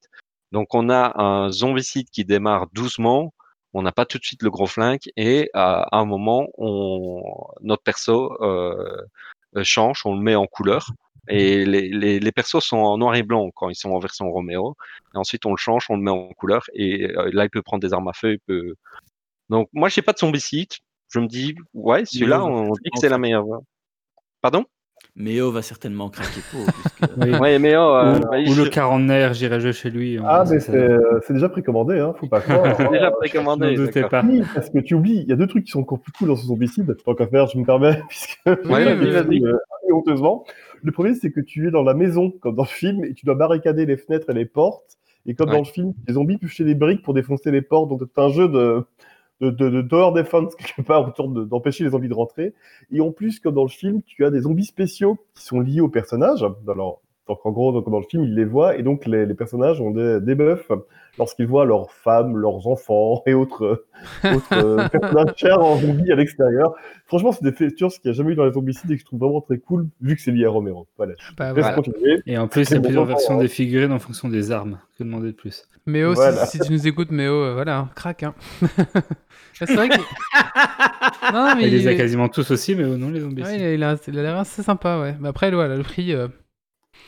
Ouais, prix, euh, c'est le bémol, c'est le prix. C'est combien le all-in? 89 dollars. 89 dollars. Ouais, mais il va sortir en boutique. Hein. Oui, ouais, il en boutique à l'autre. Oh, tu, vas en, tu vas en commander, euh, Geoffrey? C'est déjà fait. C'est déjà fait. oui, euh, évidemment, on aura la, la, version standard, on n'aura pas les bonus de la, de la campagne comme d'habitude. Mais euh, il reste dans le prix standard des autres zombicides euh, en oui. boutique. Quoi. Ouais, c'est ça. Ouais. Mais il n'y avait pas beaucoup de bonus hein, cette fois-ci. Je crois que c'est le zombicide. Eux, je l'ai fait en Kickstarter et celui-là, si mes souvenirs sont bons, il y avait très peu de bonus. Euh, c'est ça qui est chouette. C'est ça qui est chouette et qui euh, fait plaisir à certains, certaines personnes qui tombent parfois dans le, dans le travers de l'achat la, de compulsif et des all-in qui explosent tout avec des piles de boîtes dont la moitié des extensions tu ne joueras jamais avec, mais tu les as prises parce que c'est pour la collecte. J'en fais partie. Mais euh, je, oui, il y a la boîte de base et il y avait quelques bonus, euh, quelques personnages en plus et deux, trois petites choses, mais ça reste un stand-alone euh, plutôt qu'une collection euh, Zombicide en fait. Mm. Puisque Zombicide V2 va sortir aussi, elle a déjà été financée aussi l'année passée. Donc voilà, moi c'est ce qui m'a que j'ai vu dans les, les, sorties un petit peu. je sais pas si Geoffrey, tu as suivi le, le spiel, tu tu as vu euh, quelque chose qui. Ben, il y, a, y, a, un jeu qui a fait un peu du buzz ici, qui, qui vient juste de sortir, euh, que j'aimerais vraiment bien tester, qui s'appelle The Loop. Euh, on en a pas, pas, mal parlé aussi. Qui est c'est un jeu coopératif. Alors, c'est un jeu qu'on plutôt catégorie un peu expert quand même aussi. C'est un jeu assez euh, délirant dans le, dans le thème, euh, puisque euh, on, on, va essayer de mettre une, une machine à voyager dans le temps où on joue. Enfin, c'est un, un, docteur, euh, une espèce de, qui va devenir maître du monde, et il va créer des clones de lui-même à travers le temps pour essayer de récupérer des postes essentiels dans le passé, etc. Mais c'est un jeu coopératif où on doit euh, justement empêcher ce docteur fou, puisqu'il s'appelle comme ça, euh, de, de, de, contrôler le monde en allant s'installer ces clones un peu partout dans, le passé. Et euh, il y, a quatre modes de jeu différents euh, qui, sont proposés de ce que j'en ai vu. Et euh, c'est un design un peu bande dessinée comme ça, un peu espèce. Mais c'est un jeu assez riche dans, le, dans, dans les possibilités, qui a l'air assez sympa, avec un plateau très coloré comme ça. Mais les mécaniques ont, vraiment l'air très très chouettes. Et il est un peu buzzé aussi celui-là, je, pense ici, pendant SN. Je, je pense que ça, ça, vaut, ça vaut le détour aussi. Mais je l'avais vu, mais je sais pas, moi les coopératifs. Euh... Ah voilà, voilà. Ah, il veut, il veut qu'on se tape sur la gueule, Kylian. ouais. Juste une question, Kylian. Du coup, tu as su acheter des trucs? Parce que souvent, quand on va à SN, on achète aussi des choses. Avec des valises non, j'ai j'ai su commander 3 Dice et Human Punishment. Mais les autres, j'attends qu'ils sortent en français ou j'attends j'attends plus d'avis. Euh, Il dit ça doucement parce que sa femme écoute. Mais du coup, pour répondre à la question du, du chat, est-ce que tu as dépensé plus ou moins dans ce salon virtuel par rapport à d'habitude? Moins, nettement moins. Nettement moins. Donc voilà. Mais si Je dirais pas combien. Mais... si tu veux, on va donner l'adresse du quarantenaire euh, de sa petite garçonnière jeu de société. Tu iras planquer aussi des trucs euh, à la panne. Il a, une... garçonnière jeu de société, une garçonnière jeu de rôle, une garçonnière figurine. bah écoute, merci euh, Kylian en tout cas, c'est vraiment intéressant. De rien. Ouais. il a aussi une garçonnière comics, mais ça on n'en a pas encore parlé. Euh, petit coup de cœur Google, bah tiens Geoffrey. Euh, je t'en prie, c'était un petit coup de cœur, un petit coup de gueule, on t'écoute. Allez, un petit coup de gueule comme ça, vite fait au passage. Euh, allez, c'est plus, ça, concerne plus les Belges. Euh, Asmodée Belgique a décidé d'abandonner le jeu spécialiste et le jeu de rôle pour la Belgique et nous a, nous a gentiment, poliment demandé d'aller travailler avec la France je ne sais pas trop euh, ce, qui, ce qui justifie un peu ce, choix. Peut-être euh, peut-être un marché euh, trop en mutation, etc. Ils ont décidé de se centrer sur, les, sur le mainstream et les, plus grands classiques. Et, et, du coup, ben, voilà, ça, ça, change un peu, ça fait un peu bizarre. Surtout qu'ils s'étaient attelés depuis quelques années à, à, se remettre à fond sur les jeux spécialistes et euh, la plupart des, des, éditeurs un peu, un peu plus, euh, plus spécialistes euh, qu'ils avaient repris, tels que Fantasy Flight Game, etc. Donc tout ce qui est jeux de cartes à collectionner, évolutif, toute une gamme assez large, euh, on va dire, de, qui me concerne un peu les boutiques comme la mienne, bah, ont été écartées par le, distributeur belge qui a décidé d'abandonner euh, ça, et un peu, je trouve c'est un peu dommage. Maintenant, ils ont sûrement des raisons économiques. Mmh. Euh, plus en avant qui, qui, fait que. Et, alors on n'est pas complètement coupé puisqu'on se retrouve à travailler avec Asmodée France, mais il y a un petit peu un espèce de, de, reboot un peu là comme ça après des années de collaboration. Euh, euh, ça, fait, ça fait un peu bizarre, quoi. Euh, donc, toujours un petit peu l'impression que dans le domaine un peu spécialiste et un peu, un peu, un, peu, un peu de niche comme ça, là, on a parfois l'impression que la, Belgique est un peu la cinquième roue du carrosse, même si pourtant on sait bien qu'en Belgique il y a beaucoup de geeks, beaucoup de fans de jeux de rôle, beaucoup de fans de jeux spécialistes. voilà, le pays est plus petit, mais je pense qu'au prorata du nombre d'habitants, il y, a beaucoup de joueurs, beaucoup de gamers aussi, ouais. Ouais. Voilà. Ok, mais pas cool. On s'adapte, hein, voilà, mais c'est dommage. dommage. Allez, maintenant on va parler un peu plus, euh, un peu plus tech, un peu plus jeux vidéo. On va partir, on va parler maintenant de hum, How Long to Beat. Euh, c'est un petit site qui vous présente.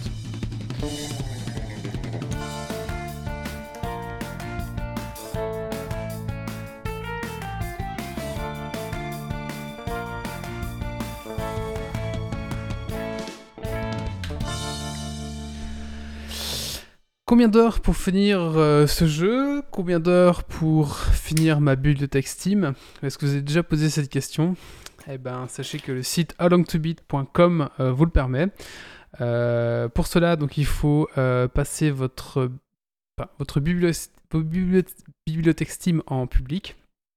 Vous, vous rentrez tout simplement votre ID Steam et il va scanner votre bibliothèque Steam et il va vous dire combien d'heures il faudra pour finir entièrement tous les jeux de votre bibliothèque Steam. Il va me falloir plus d'une vie, moi. ah, je sais pas si vous avez le, moyen de le faire maintenant euh, en live. La euh... génération Attends, c'est quoi Tu peux redire le lien? bah, Je l'ai mis dans la chatroom, Yves. Je l'ai mis dans la chatroom. Alors, moi, personnellement, je suis à 75 jours pour euh, finir euh, de, temps de jeu. Ça va? Pour finir. C'est ce que Méo a passé sur vous. En sachant que euh, il compte pas les jeux PVP, euh, par exemple. Euh, bah, je sais pas, j'ai. Il faut login alors du coup. Enfin, il faut Non, juste, juste ton ID. Tu mets juste ton ID et c'est bon. Euh, tout en bas, t'as un petit login, un truc à dire, genre. Ah oui, ok. Mais sinon, tu peux mettre le nom d'un jeu et il te donne. Alors, je sais pas, peut-être. je viens de le faire. Je viens de le faire. D'accord. Tu peux voir au jeu individuel. Je sais même pas où est mon ID.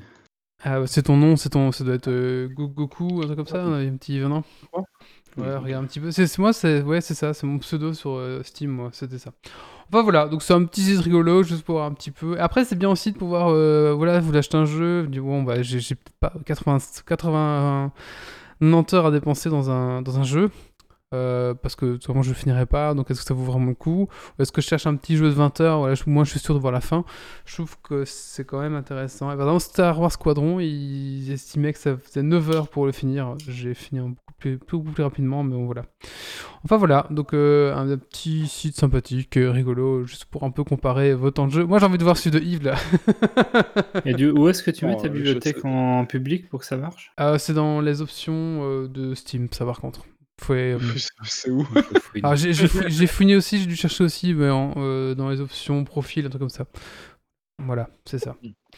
Bah voilà, How Long to Beat, si vous voulez simplement voir. Si les gens de la chatroom euh, ont testé, vous pouvez mettre, vous pouvez mettre votre temps de jeu en commentaire du podcast, ça serait rigolo. Voilà. Je sais pas comment on fait. Si j'arrive à le mettre public, je pourrais te dire, mais là, j'arrive pas. Et en plus, j'arrive pas à retrouver l'URL de. Enfin, de mon URL. Ah, tu vas dans. Ah, euh, le petit engrenage, je crois, gérer. Je sais plus, non, j'ai plus. J'ai cherché, j'ai dû, dû, galérer aussi à, à, chercher Motive. Euh, ah, mec, sur votre profil est public. Voilà, faut un petit peu chercher, je pense que voilà. On va passer à la suite, Yves, et si tu nous, si tu nous chopes ton temps, euh, tu nous le dis, d'accord? Avec plaisir. Très bien. Beaucoup. allez, dernier sujet de ce soir, si je me trompe pas, on va parler donc de Shadow PC. Shadow PC, qu'est-ce que c'est? Est-ce que ça marche bien? Et combien ça coûte? Eh ben écoutez, Guillaume c'est tâche.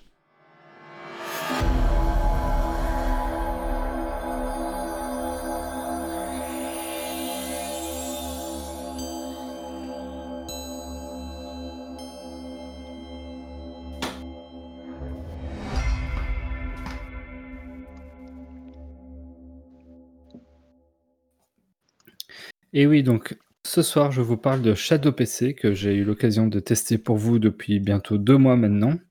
Alors, Shadow PC, qu'est-ce que c'est exactement? Shadow PC, c'est du cloud computing. Donc, en gros, vous allez avoir votre ordinateur, votre PC, votre machine virtuelle, en fait, délocalisée dans le cloud, dans les nuages, un peu à la manière d'un Stadia, sauf qu'ici, c'est un vrai PC qui fait tourner, incluant et faisant tourner Windows 10 qui va être euh, stocké comme ça à distance et auquel vous allez accéder et qu'il faudra du coup, vu que c'est un vrai PC, maintenir à jour au niveau des mises à jour Windows, installer tout ce que vous voulez dessus. Bon, euh, tout ce que vous voulez, on est bien d'accord que la cible initiale et actuelle, c'est surtout les gamers et les jeux. Et, euh, c'est déjà pas mal. Alors, c'est un Shadow PC, ben, du coup, comme c'est un PC virtuel, c'est un PC euh, auquel vous allez pouvoir accéder un petit peu de n'importe où. Euh, à partir du moment où vous aurez installé l'application dédiée. Et donc, on va aussi bien pouvoir le faire tourner depuis son PC ou son Mac ou son ordinateur euh, sous Ubuntu habituel, mais aussi depuis la Shadowbox qui sera une espèce de mini PC boîtier euh, spécifiquement fait pour faire tourner un Shadow PC, avoir tous les connectiques qu'il faut pour brancher des manettes, des ports USB, tout ce qu'on veut dessus, et qui ressemble un peu à une console de jeux vidéo qu'on mettrait dans son salon. Mais euh, via l'application dédiée, ça fonctionne aussi très bien sur un iPad, sur un iPhone, euh, sur un téléphone Android. Et euh, à vérifier, mais je il doit même y avoir des Smart TV qui permettent d'installer ce genre de truc. Donc vraiment, d'avoir votre PC gaming ben, à la portée de main et sur n'importe quel support. Alors, Shadow PC actuellement, c'est trois offres. C'est Shadow Boost, Shadow Ultra et Shadow Infinite. Enfin, c'est une offre et un jour trois. Euh, Shadow Boost, c'est l'offre actuelle qui est disponible et qui est en fait la plus basse des trois offres, puisque euh, ça va être pour 14, euh, 15 euros par mois si vous payez en mensuel ou 13 euros par mois si vous faites un paiement annuel qui vous engage du coup un petit peu plus. Vous aurez le droit à un PC qui a l'équivalent d'une GeForce GTX 1080 en carte graphique, l'équivalent d'un processeur 3,4 GHz avec 4 cœurs, l'équivalent de 12 Go de mémoire vive de RAM, 256 Go de disque dur, enfin de disque SSD, pardon, et Windows 10 toujours installé dessus. Donc vous ne devez pas gérer la clé, la licence euh, et l'installation de Windows sur votre Shadow PC. Ça c'est fait en amont par eux et vous l'allumez et vous avez directement Windows qui s'ouvre et, tout est prêt à être utilisé. Les deux offres suivantes euh, qui doivent arriver courant 2021, c'est Shadow Ultra, Là, ici, pour 25 euros par mois, vous aurez le droit à l'équivalent d'une GTX 2080. qui gérera le tracing, d'un processeur 4 GHz 6 cœurs, de 16 Go de RAM, de 256 Go de SSD et de 256 Go de disque dur euh, classique, toujours avec Windows 10. Et pareil, Shadow Infinite qui devrait sortir, on ne sait pas trop, soit en même temps qu'Ultra, soit un peu après, qui euh, pour 39,99€, donc là c'est vraiment leur offre la plus chère, 40 euros par mois, vous offrira l'équivalent d'une GeForce GTX 2080. Euh, non, c'est pas une, c'est une Titan. Euh, j'ai oublié, j'ai mal noté. C'est une Titan. Euh, euh, je sais plus combien. J'ai mélangé toutes mes notes. Bon, 32 Go de RAM, 250 Go de SSD, 768 Go de disque dur. Donc vous aurez 1 Tera en tout. Et oui, c'est une Titan quelque chose. Si quelqu'un cherche sur Google, il retrouvera. C'est de la 2080 Ti, je pense. Ouais, ça peut-être bien ça. Euh, j'ai un petit bug de notes. Et du coup, euh, c'est 4 GHz 4 cœurs pour la Ultra, donc celui juste en dessous. Et pour l'Infinite, c'est le 4 GHz 6 cœurs. Voilà, pour corriger, j'ai eu un petit bug en prenant mes notes. En sachant que vous n'aurez pas réellement une 2080, vous aurez l'équivalent, on va dire. Oui, c'est ça. Donc euh, l'idée, c'est des, c'est des, enfin, c'est des, c'est des, c'est des super PC. Enfin, c'est des, comme fait moi, des, des, des serveurs, enfin des des racks, c'est des racks avec euh, des, gros trucs dessus et on vous alloue l'équivalent de telle puissance pour vous. Vous n'avez pas votre petite carte et votre disque dur à vous, évidemment. Sinon, ça n'aurait aucun intérêt. Euh, les prérequis, est-ce que vous pouvez facilement jouer à ça? Ben, En fait, ça dépend. Enfin, utiliser ce genre de système, ça va très fort dépendre de votre connexion Internet, sachant qu'ils ont fait énormément de développement et d'efforts là-dessus pour que ce soit accessible au plus grand nombre. Donc, euh, à partir de 15 mégabits par seconde descendant, que ce soit en ADSL, même en 4G, euh, ou même dans certaines bonnes connexions, euh, enfin, n'importe quelle connexion, vous avez 15 mégabits, 15 mégabits seconde, vous pouvez déjà accéder à un Shadow PC. Donc, ils ont vraiment voulu rendre le truc accessible. Idéalement, il faudrait 30 millisecondes de ping au maximum, sinon vous risquez d'avoir un peu trop de latence pour jouer, et c'est ça qui va peut-être aussi être important. Après, ça dépend du type de jeu. Hein. Si vous jouez j'en sais rien, un civilisation, euh, ben, ça sera pas trop grave. Si vous essayez de jouer à un FPS nerveux, à un CSGO ou autre, là, ça va être plus gênant. Et le ping sera plus important. Euh, en tout cas, ces caractéristiques. Et alors, au niveau de la machine, oui, du, PC, il vous faudra pas grand chose, puisque un PC avec Windows 10, 4 Go de RAM euh, et à peu près n'importe quel processeur et carte graphique actuelle le feront tourner sans aucun problème c'est vraiment pas gourmand pour lancer l'application. Euh, après, je vous ai donné un peu des idées de vitesse de connexion. Évidemment, c'est pour l'offre Boost, celle qui est accessible actuellement et qui est la moins puissante. Parce que plus vous allez monter dans la gamme euh, Shadow PC et plus votre connexion devra euh, pouvoir donner enfin, de, la vitesse de download et un bon ping pour pouvoir profiter des performances améliorées. On ça, ça, allait bien parce que bon, comme tu es un petit peu au milieu de nulle part. Ben, alors chez moi, je crois qu'en moyenne, je suis un peu plus de 40 mégabits seconde en, en download. Et donc, euh, Shadow, en fait, Shadow, quand vous le lancez la première fois, il va analyser votre euh, connexion en faisant un speed test. Et sur cette base-là, il va automatiquement scaler sur un pourcentage, je crois que c'est 80%. Donc moi, en fait, il scale sur 35 euh, mégabits il prend ça et ça marche plutôt bien. Je vais avoir l'occasion d'y revenir. Euh, alors, quelques petites itérations pour le PC Shadow. Ben, évidemment, sur un PC, bureau, un PC de bureau euh, branché avec un câble filière, ça sera toujours plus stable qu'avec un Wi-Fi. Hein, c'est à conseiller.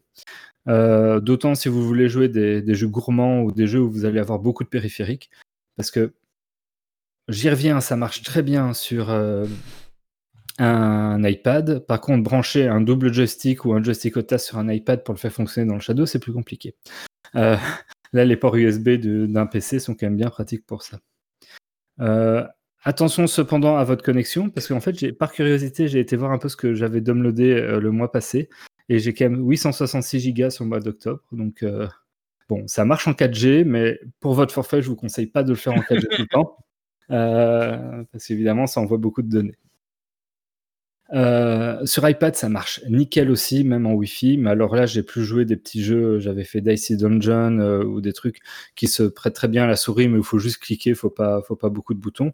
Ou bien tous les jeux qui euh, fonctionnent très bien à la manette, parce qu'en fait, un iPad à l'heure actuelle se connecte très facilement en Bluetooth avec une manette PS4 ou une manette Xbox 360. Et Shadow reconnaît parfaitement ces manettes-là. Il permet même en fait de simuler dans les jeux une manette Xbox 360 sur base de la PS4. Dans ce cas-là, en fait, c'est un peu perturbant parce que le jeu vous affiche les boutons comme si c'était une manette Xbox, mais euh, du coup, ça fonctionne parfaitement. Ce qui se passe en fait, c'est que ben, Shadow fait tourner un Windows et donc souvent vous jouez avec Steam. Et Steam à la base, ben, c'est plus Windows donc Xbox. Et donc souvent les jeux reconnaissent mieux la manette Xbox que la manette PS4. Et donc pour pallier ça, ben, ils simulent les inputs d'une Xbox euh, sur base d'une manette PS4 et ça fonctionne aussi très très bien. Euh, attention cependant pour l'utilisation de votre Shadow, vous ne pouvez pas faire tout ce que vous voulez non plus avec. Hein. Euh, interdiction de faire du mining, de, de, cryptage, de, miner des crypto-monnaies ou autres. Hein. C'est clairement dans leurs conditions générales, on ne peut pas. On ne peut pas installer d'antivirus dessus, parce que les antivirus, généralement, s'installent ben, assez bas dans, le système et ça les embête. Alors, vous paniquez pas non plus. À l'heure actuelle, Windows 10, l'antivirus de base de Windows 10 est beaucoup plus performant que ce que c'était il y a quelques années. donc, normalement, euh, ça ne devrait pas trop poser de problème. Euh, donc, au final, vous allez utiliser votre Shadow à l'heure actuelle essentiellement pour, pour jouer.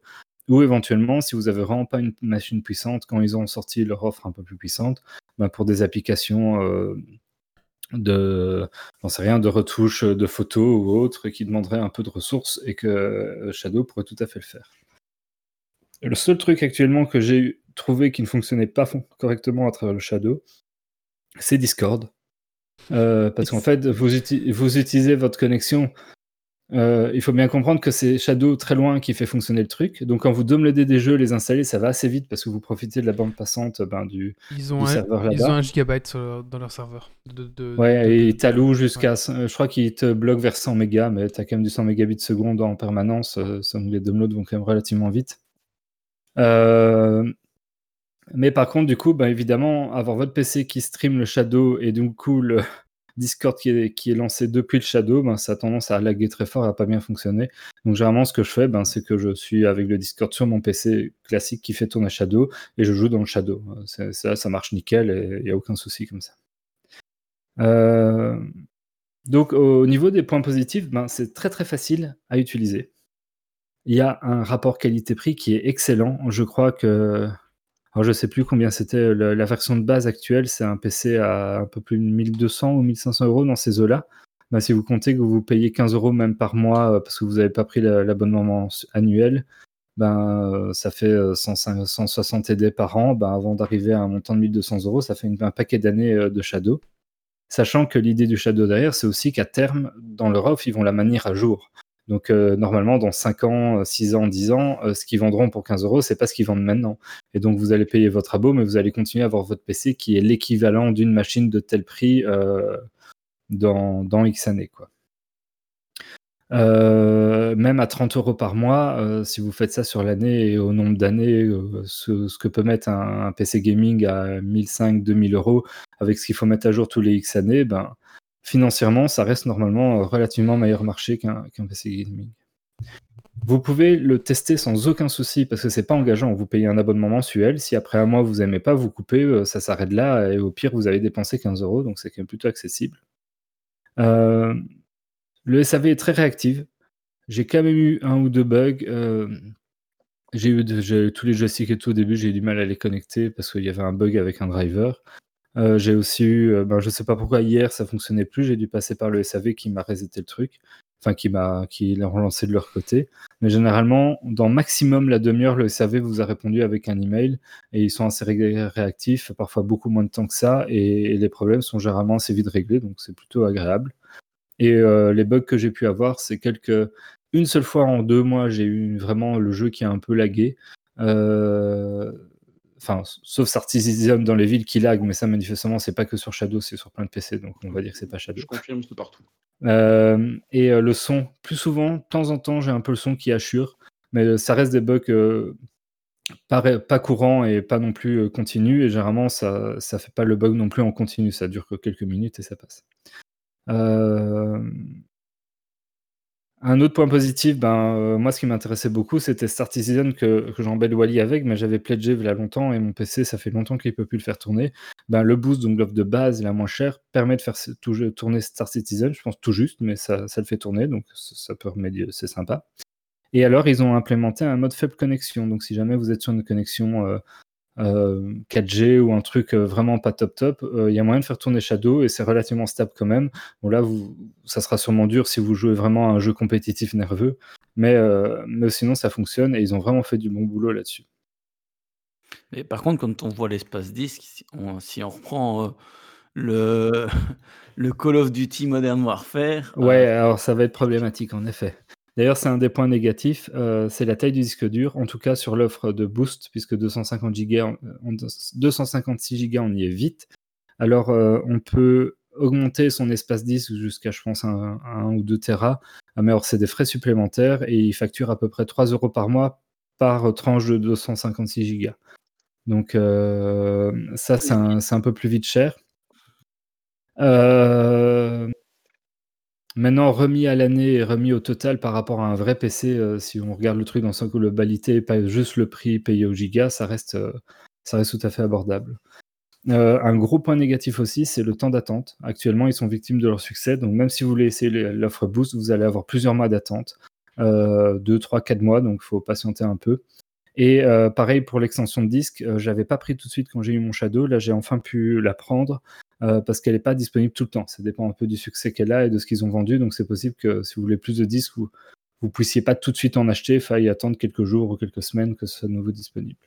À terme, je pense que ça sera disponible en continu, mais là, voilà, c'est encore un peu les débuts et le démarrage.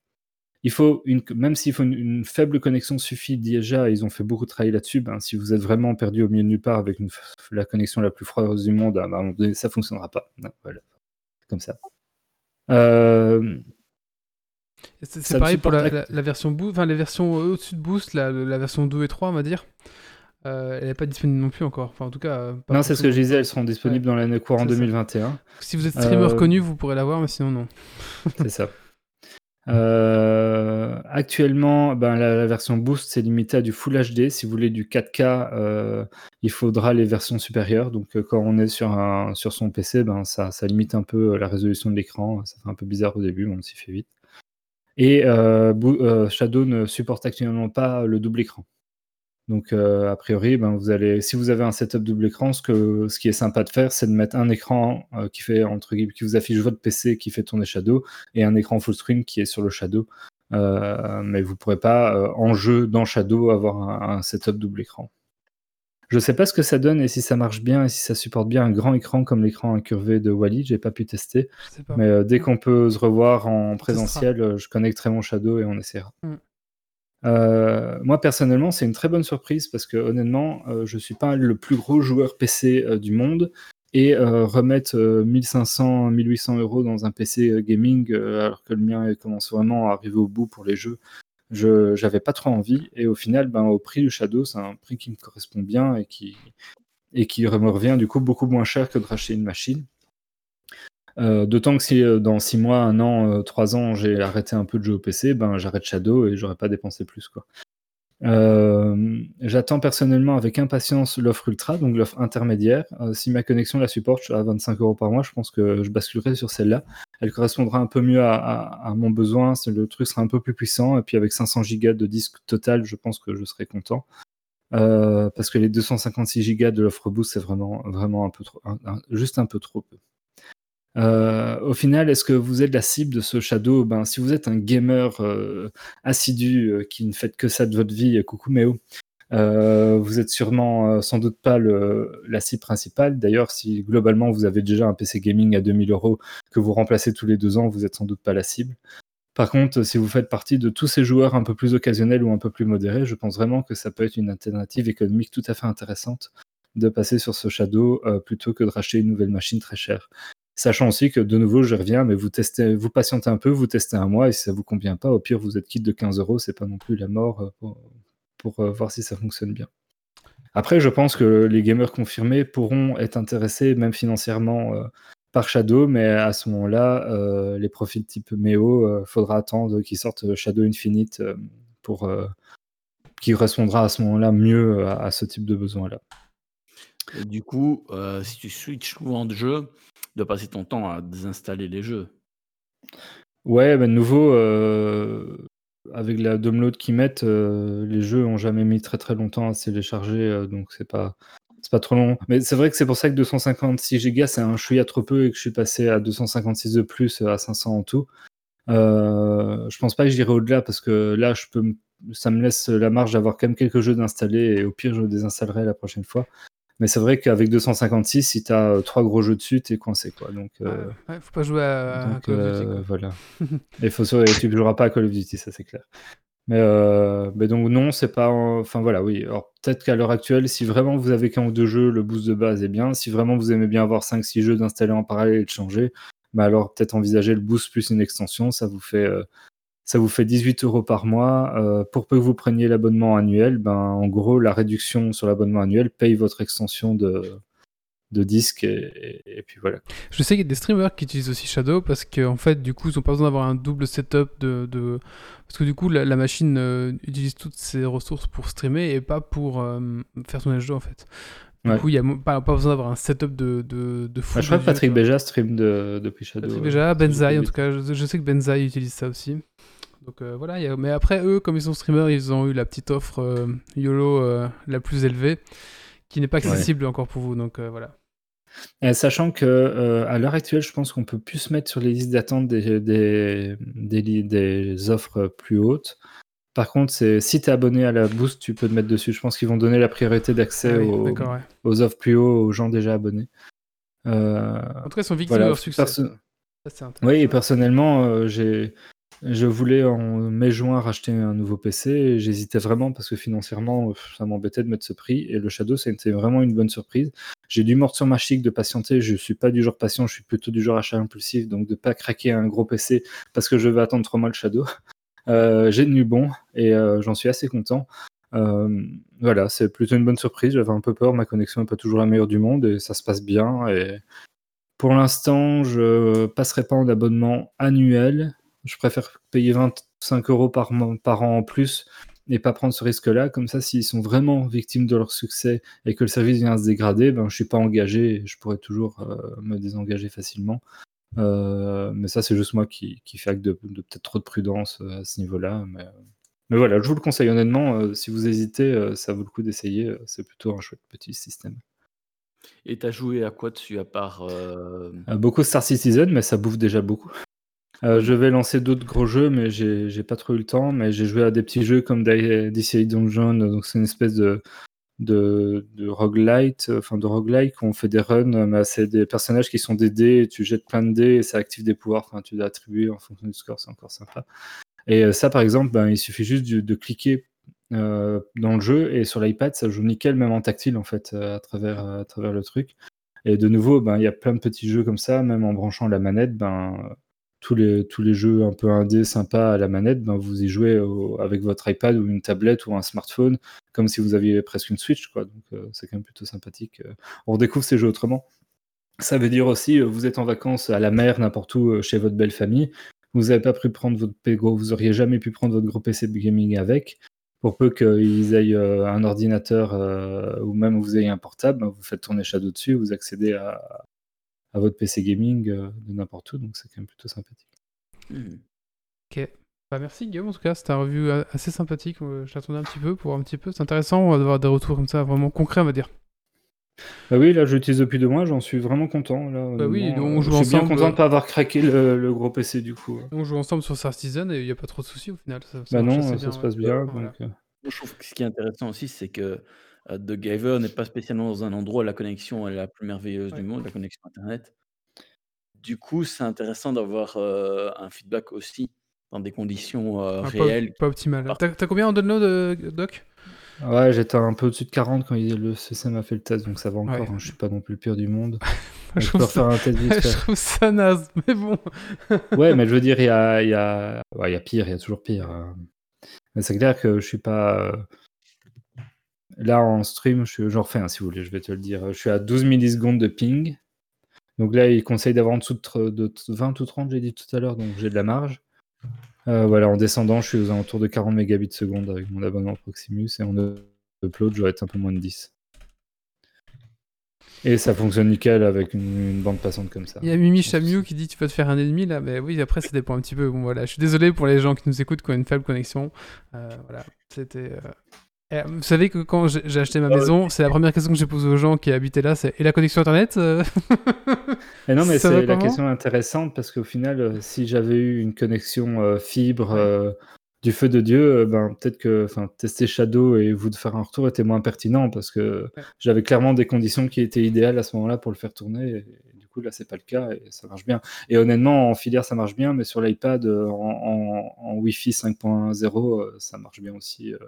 Au nouveau, je ferai pas un Call of Duty ou un, ou un Counter-Strike CS en Wi-Fi comme ça, mais sinon, ça marche pas mal.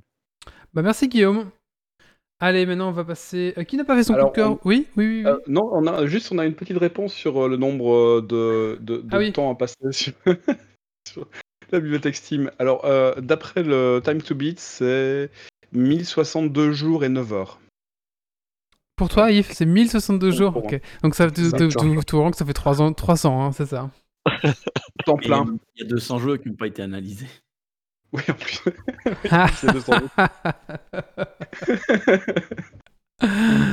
ouais, ouais, ouais. Euh, je pense qu'en enfer, tu devras finir tes jeux avant d'aller au paradis. C'est ça l'enfer. Et tu regretteras tous tes jeux de merde que t'as achetés. plein. Ils sont même pas encore tous dessus là. Combien est-ce que Talent Simulator est censé mettre de temps pour le finir? Je crois qu'il y a des jeux, euh, quand tu regardes par exemple Zelda Breath of the Wild, il me semble qu'ils mettent un, 50 heures. Un temps vraiment. Euh... Ils mettent 50 heures. J'ai regardé. Pour la main story. Ah, a pas, ils mettaient pas plus, je crois que j'avais vu des scores un peu insane. Alors, qui c'est qui a un coup de cœur Google?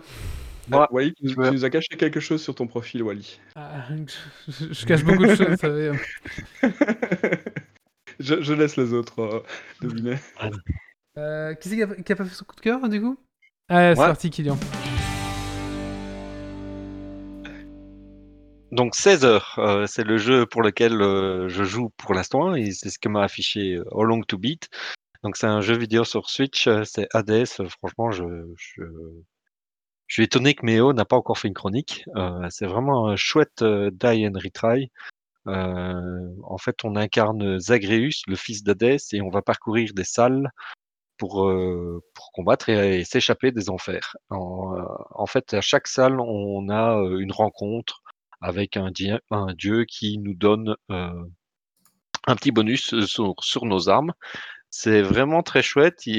chaque dialogue est différent. On n'a pas deux fois le même dialogue. Je ne sais pas combien de dialogues ils ont codé, mais c'est vraiment très, très chouette. C'est très nerveux. C'est, on essaye de, de fuir les, les attaques au corps à corps, de, d'éviter les attaques à distance.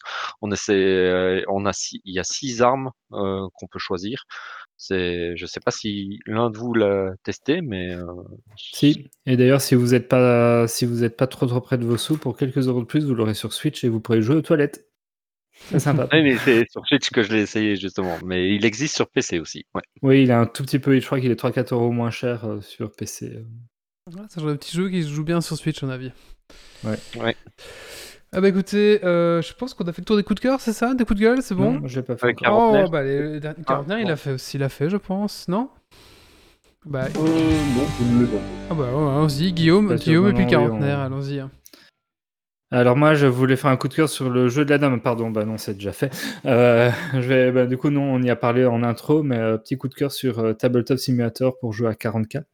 Parce que voilà, je vais faire des vidéos YouTube, ça va sortir dans les semaines à venir, parce que là je suis un peu débordé, donc euh, je, prends un peu plus de temps que prévu pour les faire. Mais sur comment faire pour jouer à 40K sur Tabletop Simulator, ça va arriver. Et euh, c'est une très bonne surprise parce que je m'attendais à vraiment devoir faire de la bidouille et d'avoir un truc un peu euh, avec quelques bouts de ficelle et, un peu de scotch partout pour que ça fonctionne et que ce soit très récac. Et ben non, c'est sans compter la communauté où il y a des gens euh, très compétents et vraiment fans qui se sont fait chier à, développer ça très très bien. Et donc il y a moyen de trouver des ressources qui sont vraiment en petits oignons avec tout ce qu'on peut imaginer vouloir sur une table de jeu pour jouer et pour s'aider. Et donc, euh, c'est plutôt une bonne surprise et, je m'attendais pas à ce que ce soit aussi bien fini. Euh, donc, euh, voilà, c'est vraiment chouette et ça permet de jouer à 40K dans ces temps confinés. Super, et on finit donc par le quarantenaire, c'est ça Euh. Je t'en prie. On encore parlé de jeux vidéo, je crois que c'est la fin de l'émission sur les jeux vidéo. Moi, c'est un Persona 5 Royal sorti sur PS4. Euh, euh, c'est sorti en mars, autant vous dire, euh, il y a un temps incroyable, mais comme je suis papa, que je lis des jeux de rôle et que je m'occupe de trucs, je l'ai enfin presque fini. Je dois être à 80 heures à mon compte. Il doit me rester plus que quelques heures. Euh, c'est un JRPG où vous jouez donc un étudiant, donc de journée vous faites vos vies étudiants et de temps en temps vous vous entrez dans les donjons euh, pour euh, voler le cœur des gens. C'est super poétique dans le concept. Euh, euh, et je, je, vais vous en parler parce qu'en fait, je suis en train doucement de finir le jeu et il, on dit au revoir aux personnages. Le jeu est bien fichu vers la fin quand vous avez passé 80 heures avec les mêmes types, à un moment vous commencez à les connaître. Et euh, sincèrement, c'est un des premiers jeux où, euh, quand je dis au revoir au personnage, j'ai quand même un pincement de cœur de temps en temps parce que je me dis, oui, merde, euh, c'est vrai qu'il y a une jolie histoire où euh, il a quand même vécu de belles choses. Et si jamais vous n'avez jamais essayé ça ou que simplement vous avez une, vous avez même fait Persona 5, pardon, j'arrive aujourd'hui, faites-le, essayez, c'est sans doute un des meilleurs JRPG que je pense que j'ai joué sur PlayStation. Bon, 80 heures, faut les bouffer, mais si vous aimez les JRPG, vous savez ce que c'est que faire 80 heures sur un jeu vidéo et euh, que c'était pas si grave que ça finalement. Il est superbe, il est euh, beau et euh, franchement, au bout de 80 heures, je suis presque déçu d'arriver à la fin. Parce que j'aurais sans doute voulu pouvoir continuer encore un peu plus dans Tokyo. Voilà, c'est tout. Merci beaucoup. Bon bah écoutez, on va clôturer ce podcast avec le Dragon Quiz Point. Alors qu'est-ce que c'est Dragon Quiz Point? C'est un quiz à la fin de chaque chaque. Moi, je, je l'aurais coupé parce que tu, tu penses, oui Allez, oui, on a 2h10, c'est vrai. Non, c'est vrai, on a 2h, 2h15 de podcast, on va, on va clôturer ici. au final, Geeks c'est un... Geeks c'est un peu comme. Mais justement, autant qu'il joue pas, il fera pas de points. Il y a qu'un ou deux points de retard à faire. Il suffit qu'il vienne pas une émission. On le refait. Non, c'est euh. vrai. Je pense que euh, Grumpy a, la voix de la raison. On le fera pour un prochain Geeks League qu'on aura un petit peu. J'allais dire que le Geeks League, c'est un peu comme les bonnes boutiques de jeux de société. Hein. On sait quand on y rentre, mais on sait pas quand ça finit. c'est vrai. mais bon, on va essayer. On va. Non, je pense qu'on va clôturer ici. ici. De toute façon, c'était un, un, petit Dragon Quest Point. On le reportera pour le, pour le, pour le prochain, d'accord? Euh, bah écoutez, euh, on va clôturer donc ici le podcast. Je pense que c'est plus raisonnable. On a deux heures de podcast, c'est pas mal, je pense déjà. Euh, bah, J'aimerais remercier notre invité, Geoffrey. Merci à toi en tout cas. Bah, merci à vous. D'avoir tenu bon jusqu'au bout. oui, plaisir, plaisir, très sympa. Et puis bon, bah, j'espère euh, pouvoir une fois te croiser dans ta boutique du coup. Quand, tout... quand tu, tu, es le bienvenu, quand on aura l'opportunité de, de, se recroiser de manière un peu plus normale. Euh, Très bien. Je suis là, il n'y a pas de problème. Avec, avec... Une petite boulangerie tout près, c'est sympa. Oui. oui. il y a moyen de faire des belles Bah voilà, donc euh, son Facebook, son site, hein, donc euh, l'autre monde, on va vous remettre le lien bien sûr en commentaire de ce podcast, donc n'hésitez pas à aller voir. Et puis bah, si vous êtes du côté de Liège, bah, allez euh, faire votre click and collect. je voulais dire, suivez son Facebook même si vous n'habitez pas Liège parce que, et que vous vous intéressez aux jeux de société, parce que souvent Geoffrey il, il met une description des nouveautés qui est assez pas mal, je trouve. On essaye. Le Facebook de l'autre monde. Tous les chemins mènent à Liège aussi, il hein, faut quand même le savoir. Ah oui. c'est vrai ça? Non mais c'est un dicton ça, je crois. C'est vrai. un dicton, de... un dicton quand t'es liégeois. Allez, on va clôturer ici ce podcast. Donc, bah, merci à notre invité, merci euh, aux chroniqueurs d'avoir été présents et merci à la chatroom aussi d'avoir été euh, très nombreux, d'avoir participé jusqu'au bout. C'était vraiment sympa de partager ce podcast avec vous. Écoutez, Geeks League ici euh, touche à sa fin. Donc, pour, nous, pour vous rappeler, on est sur www.geeksleague.be. On a un blog avec un petit peu de Quelques actus à gauche à droite. Euh, là, je me suis un peu motivé à réécrire, donc bah, voilà, vous pouvez aller lire notamment euh, des petits articles sur Star Citizen. Bon, c'est ma, ma, motivation du moment, mais il y a, plein de choses. Hein. On parle de, plein de choses dans Geeks League. Euh, on a aussi une boutique, la boutique Geeks. Si vous voulez tout simplement acheter des goodies aux couleurs de Geeks League, c'est possible via notre site. Vous avez un lien. Et on rappelle notre Tipeee, bah voilà, tout simplement, si vous aimez ce qu'on fait, ben, le meilleur moyen, euh, c'est de nous laisser un petit pourboire sur Tipeee. Enfin, non, le meilleur moyen, c'est de nous partager, tout simplement, sur vos réseaux. Et puis, bon, bah voilà, tout simplement, parler de nous et nous partager, ça, c'est le meilleur moyen de, nous aider. Ah, on a un Instagram aussi, si vous voulez nous rejoindre. On publie, je publie quand même pas mal de, de, petits, petits trucs, de photos. Quand il y a une news, voilà, on poste dessus. Et je fais un gros effort sur notre Instagram pour avoir un truc assez propre. Donc, euh, allez voir, c'est assez sympa. Allez, euh, alors, juste euh, si je puis me permettre, oui. Euh, joyeux level up, Wally. Merci. oh. Merci beaucoup. Merci beaucoup. Et oui, depuis minuit, c'est ça. Je me rapproche du, trentenaire, du, du quarantenaire, ouais. Euh... Ah, mais ouais, c'est vrai que c'est mon anniversaire aussi aujourd'hui. On est passé minuit. Bah écoute, nous partageons un jour. Ah bon C'est bon anniversaire à tous. je viens de capter ton recette et je fais merde, il a raison. ah, c'est aussi, aussi ton ami le même jour Ah, c'est drôle ça. Ah, bah, bah, bah, bah, joyeux anniversaire tous les deux là aussi. Euh... Vous dites rien, vous dites rien. ah, mais je savais pas du tout que le 49 c'était aujourd'hui aussi. C'est marrant ça. Mais oui. Ah bah, écoute... c'est de la soirée, je trouve. c'est très drôle. Bah écoutez, euh, joyeux anniversaire à toi, du coup, 49. Joyeux anniversaire à vous. Euh, eh ben, écoutez, on va clôturer ici euh, ce podcast sur cette découverte incroyable. Allez, euh, rendez-vous dans 15 jours. Dans 15 jours, l'invité, c'est. Euh, aidez-moi, les gars. Ah, vous... Alors là. Alors, bien l'aide qu'on te donne là. Ah, je suis désolé. On a plein d'invités hein, pour la fin de saison, c'est vraiment incroyable. Il y a juste le, le 210, ah, on n'a pas encore Le 208, mais ça va se remplir aussi. Le 208, on reçoit Quantum Games. Euh, ah, c'est celui-là, oui. Quantum Games, est-ce que quelqu'un voulait expliquer ce qu'ils font euh, oui, donc euh, c'est des gens qui, euh, à la base, ont fait un jeu de rôle dans l'univers spatial, jeu de rôle grandeur nature auquel j'avais participé, et qui avait un très très chouette partie jeu de vaisseau, un peu à la Star Trek, où chacun avait son poste, où on explorait basé sur, sur un truc libre. Et là, du coup, ils lancent un, je sais pas si c'est une ISBL ou une autre structure, euh, pour proposer justement des games euh, dans, dans, les vaisseaux, en fait, vraiment cette partie vaisseau euh, qui était vraiment la, partie la plus chouette de leur GN. Et donc, pour, pour quelques euros par personne, on peut aller passer une après-midi, faire une aventure comme ça spatiale à un, un équipage de 4-5 personnes. Et confinement, oblige, confinement ils n'ont pas pu lancer comme ils voulaient. Et donc, à la place, ils partent, actuellement, ils, ils proposent des, partie avec une euh, participation financière libre entre 0 et 5 euros, où euh, c'est pareil, mais du coup, chacun derrière son PC à la maison, euh, donc c'est un peu moins GN. Mais voilà, ils vont venir nous parler de tout ça et, de ce qu'ils ont déjà pu organiser aussi en GN autour de ça et de cet univers qu'ils ont développé. donc ça va être très chouette.